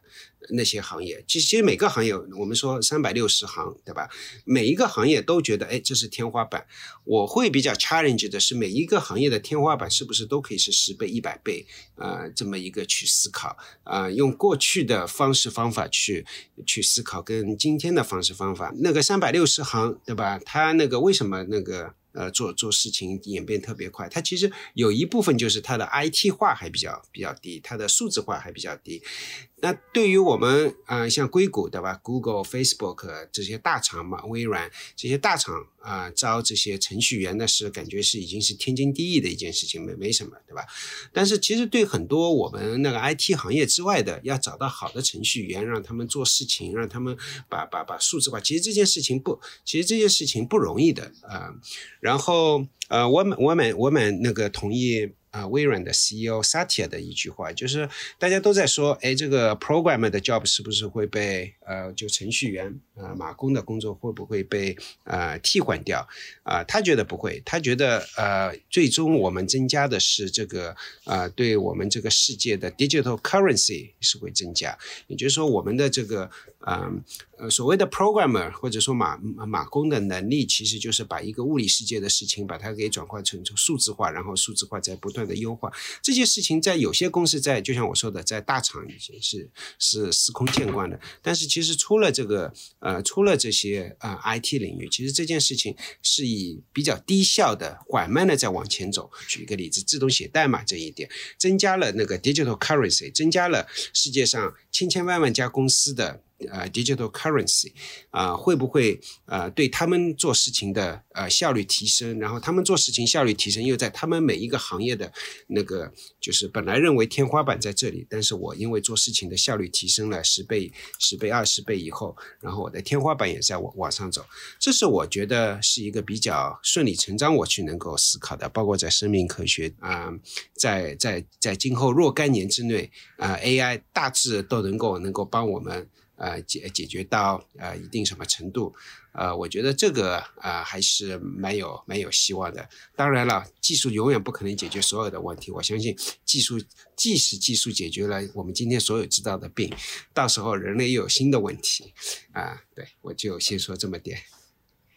我我自己个人其实非常看好郝伟前面说的一个 AI native 的 organization，就是。我觉得我们现在讲很多用 AI 的这个场景，都还是说我怎么把它去提高效率，就基于现有的组织结构的情况下。但我觉得它对我们效率的提高，之间已经到了一个嗯，这个所谓的基点，或者说这个临界点。因为我我有时候在身边去聊一些这种比较新型的一些比较初创的一些公司，你都能感觉到，就是它的这个 GPT 能够或者 AI 能够带来的这个效率提升，已经让大家去重新的去思考，我下面这个 team 不只是说我是多招人还是少招人的问题，而是说当我自己我作为一个可能一个 team leader，对吧？我有了这个我自己都有了这个 AI 这个能力，我一个人就像一支队伍的时候，那我下面的人需要的这个素质可能它都是不一样的。那从整个组织角度来说，呃，我我觉得。那以很多以以前的 junior 的工作，比如张毅提到法律这个领域里边，很多 junior 这种呃 associate 的工作干的就是 GPT 做的 summarize 的这些这些活。那这些人的需求变少了以后，那他们的这个 career path 又是怎么样？我们现在整个大的公司体系都是基于一堆 junior 的人，慢慢怎么培养他们在公司里面的 career path，climb 这个 corporate ladder 在在公司里面爬梯子，这样上来一个组织。那以后这整个组织会不会也会变化？因为我们每个人。呃，教经过我们的这个不同的这个教育，可能我出学校了以后，我的能力也跟现在大学生能力也很不一样了。对，所以所以我觉得说我我自己个人是更乐观派一点，就我觉得这个改变会是非常呃非常 fundamental 的这个东西。我们最后 closing 的一个话题，我们还是呃展望一下未来吧。对于呃 AI 的未来啊，你们自己个人觉得最让你们觉得兴奋的一个点会在哪？我觉得可能对未来呃比较 exciting 的事情，可能有一个点就是。要，呃，有一个就是理想主义和现实主义的这个区分。我们往往在讨论 AGI 呢，我觉得更多是在，呃，强调理想主义。我们能不能达到完全的人类智能？但是呢，你看现在其实，即使 GPT 四这种模型没有完全实现 AGI，但是它已经解决了大部分的问题。那我已经产生了非常大的影响，而且帮到呃各行各业的呃。呃，提升效率。那这在这种情况下，我是是不是达到了 AGI，其实已经没有那么大的呃重要的关系了。那只要我能解决好的生呃提升现在的一些一些生产呃流程的效率，我觉得目的已经达到了。现在沿着现在大语言模型的呃方向往下走，呃，应该是能够呃变得啊更加的。呃，第一个是多模态，第二个是和世界交互，第三个是是是偏向 action 或者说机器人或者具身的人工智能这种方向往下，应该会有一个大的突破。那我们把人的智能，比如说，呃，可以做一个拆解。那首先是大脑，大脑里边呢，语言又又是一个最核心的啊能力，是区别于其他动物的一个呃关键点。那现在的语言模型看起来把大脑的，尤其是语言方面的一些能力做得还非常不错了。那往下呢，我们就要接入，比如说眼耳鼻、眼睛、耳朵、鼻子、嘴巴，以及我们的手和脚，还有我们和这个世界的互动。那沿着这个方向往下去发展呢，那一定是能够丰富我们对于 AGI 的呃这个能力的体现。那同时呢，也给我们创造了足够多的机会，让我们去呃去往下去开拓或者去尝试。呃，对，这是我谈谈对未来的一些展望。我们可能我们可能关注的问题更学术一点吧，就是说怎么样更好解决大模型现在的这些问题。如果如果能解决好这些问题之后呢，应该它能有一个质的飞跃。那个是什么呢？我们现在都不好假设，我们也猜不到那是什么。对，有可能是一个完全不同的，跟现在的大模型完全不同的一个 paradigm。然后，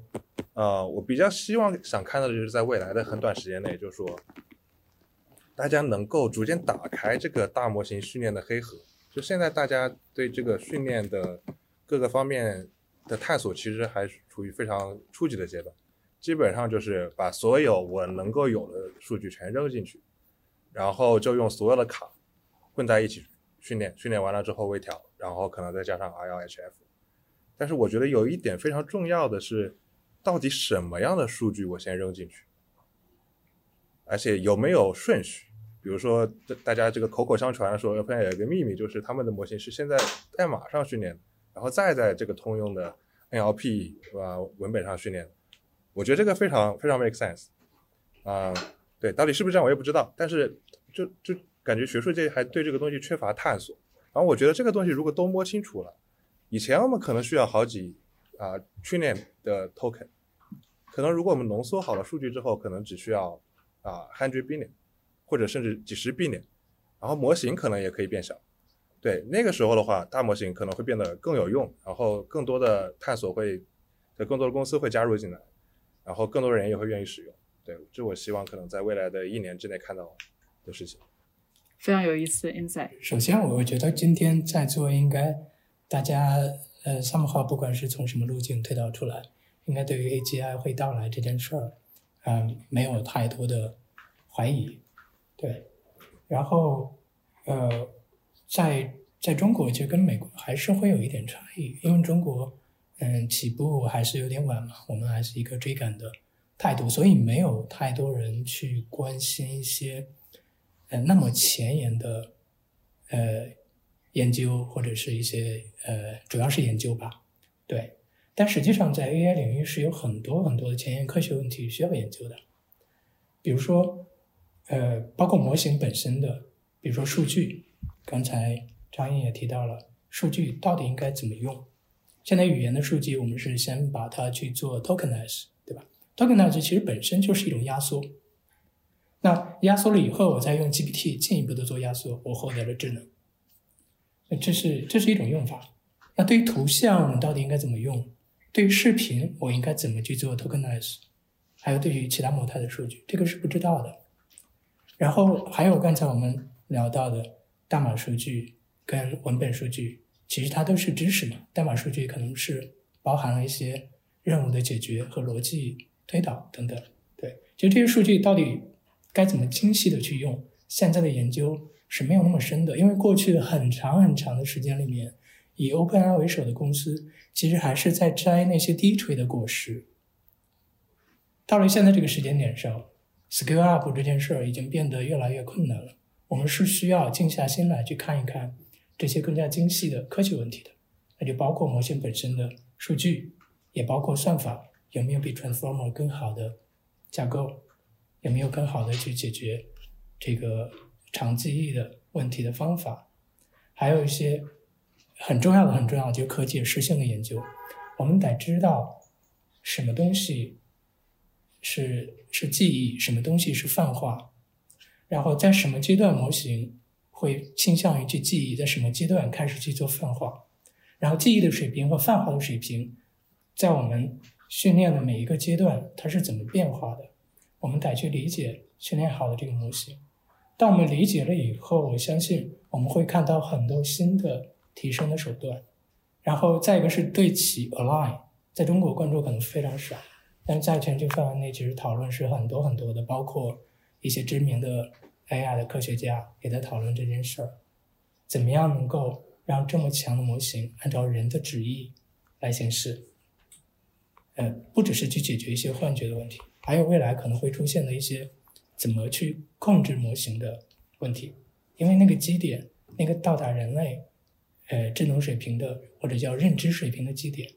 是很有可能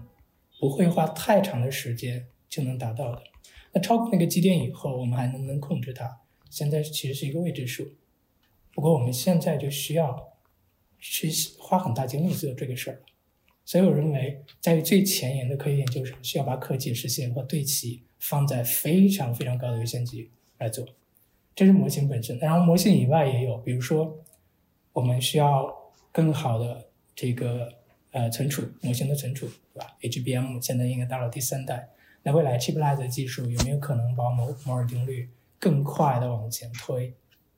然后机器人的技术，我们刚才聊到一些。具身，对吧？当我们把 GPT 的脑子做好以后，怎么样能够有一个具身的机器人来解决各种各样的问题？比如说自动驾驶汽车，比如说家务机器人。那还有一个很重要的就是 AI for Science。呃，其实 Science 人类的科学家是比较少的，顶尖的科学家就更少。那如果一个 AI 成为科学家的助手，甚至说有超过科学家的一个认知水平，它是否能够快速的推进我们科学的进步？比如说，在在生命科学领域，在材料领域等等，那目前的 AI 技术，它就有点像从人类知识里面去做蒸馏，它在学人类的知识，人类在互联网上留下的知识。那人类有多少知识，其实它就有多少智能。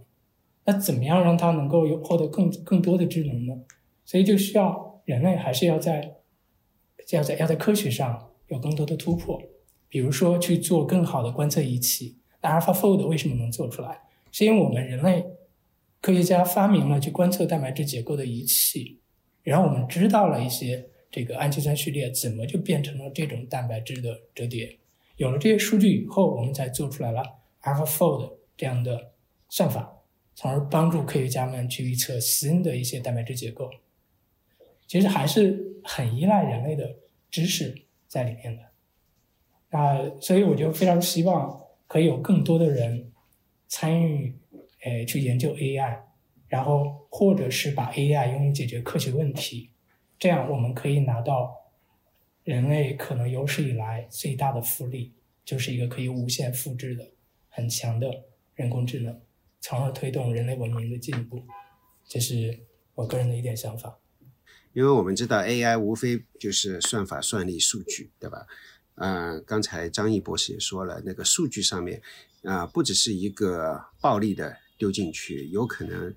呃，sequence，right，有可能这个 curation，各种各样的方式方法，其实有很多，呃，潜在的东西要去做。我们今天只是一个冰山上面的一个一个非常非常一个小的角，我们 touch 了一下，我们触摸了一下，其实还有很多的事情要做。从一个算法上面来讲，其实我们刚才也讨论了 transformer model 啊，这个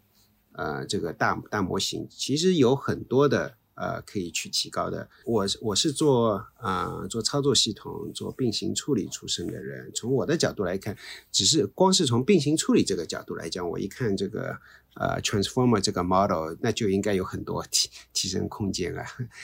嗯，然后从算力的角度来讲。刚才我们也提到了 NVIDIA，它的从 V 一百到那个 A 一百到现在的 H 一百，每一每一个代每一代的提升都是很显著的。就是我没看到一个不像，嗯，就就就有点像九十年代的那个看 Intel 的 CPU，就看不到天花板。后但是到后来我们在 Intel 的芯片上面看到天花板了，对吧？那个基本上到了呃三个 GHz 左右啊，基本上就就就到顶了，嗯，所以说我是觉得呃，未来最让我感到呃激动人心的一点是呃这个领域没有看到天花板啊，是是是最大的一个啊，是最大的一个让我激动人心的地方。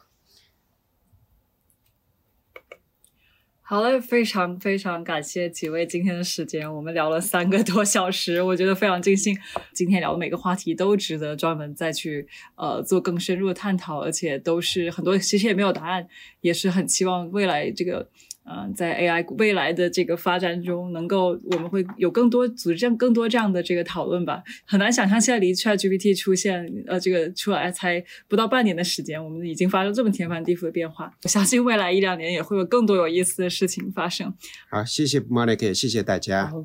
感谢大家的收听。如果你喜欢我们 Podcast 的内容，欢迎你点赞并分享给可能感兴趣的朋友。有任何建议反馈，都可以在评论区留言。我们都会很认真的看的。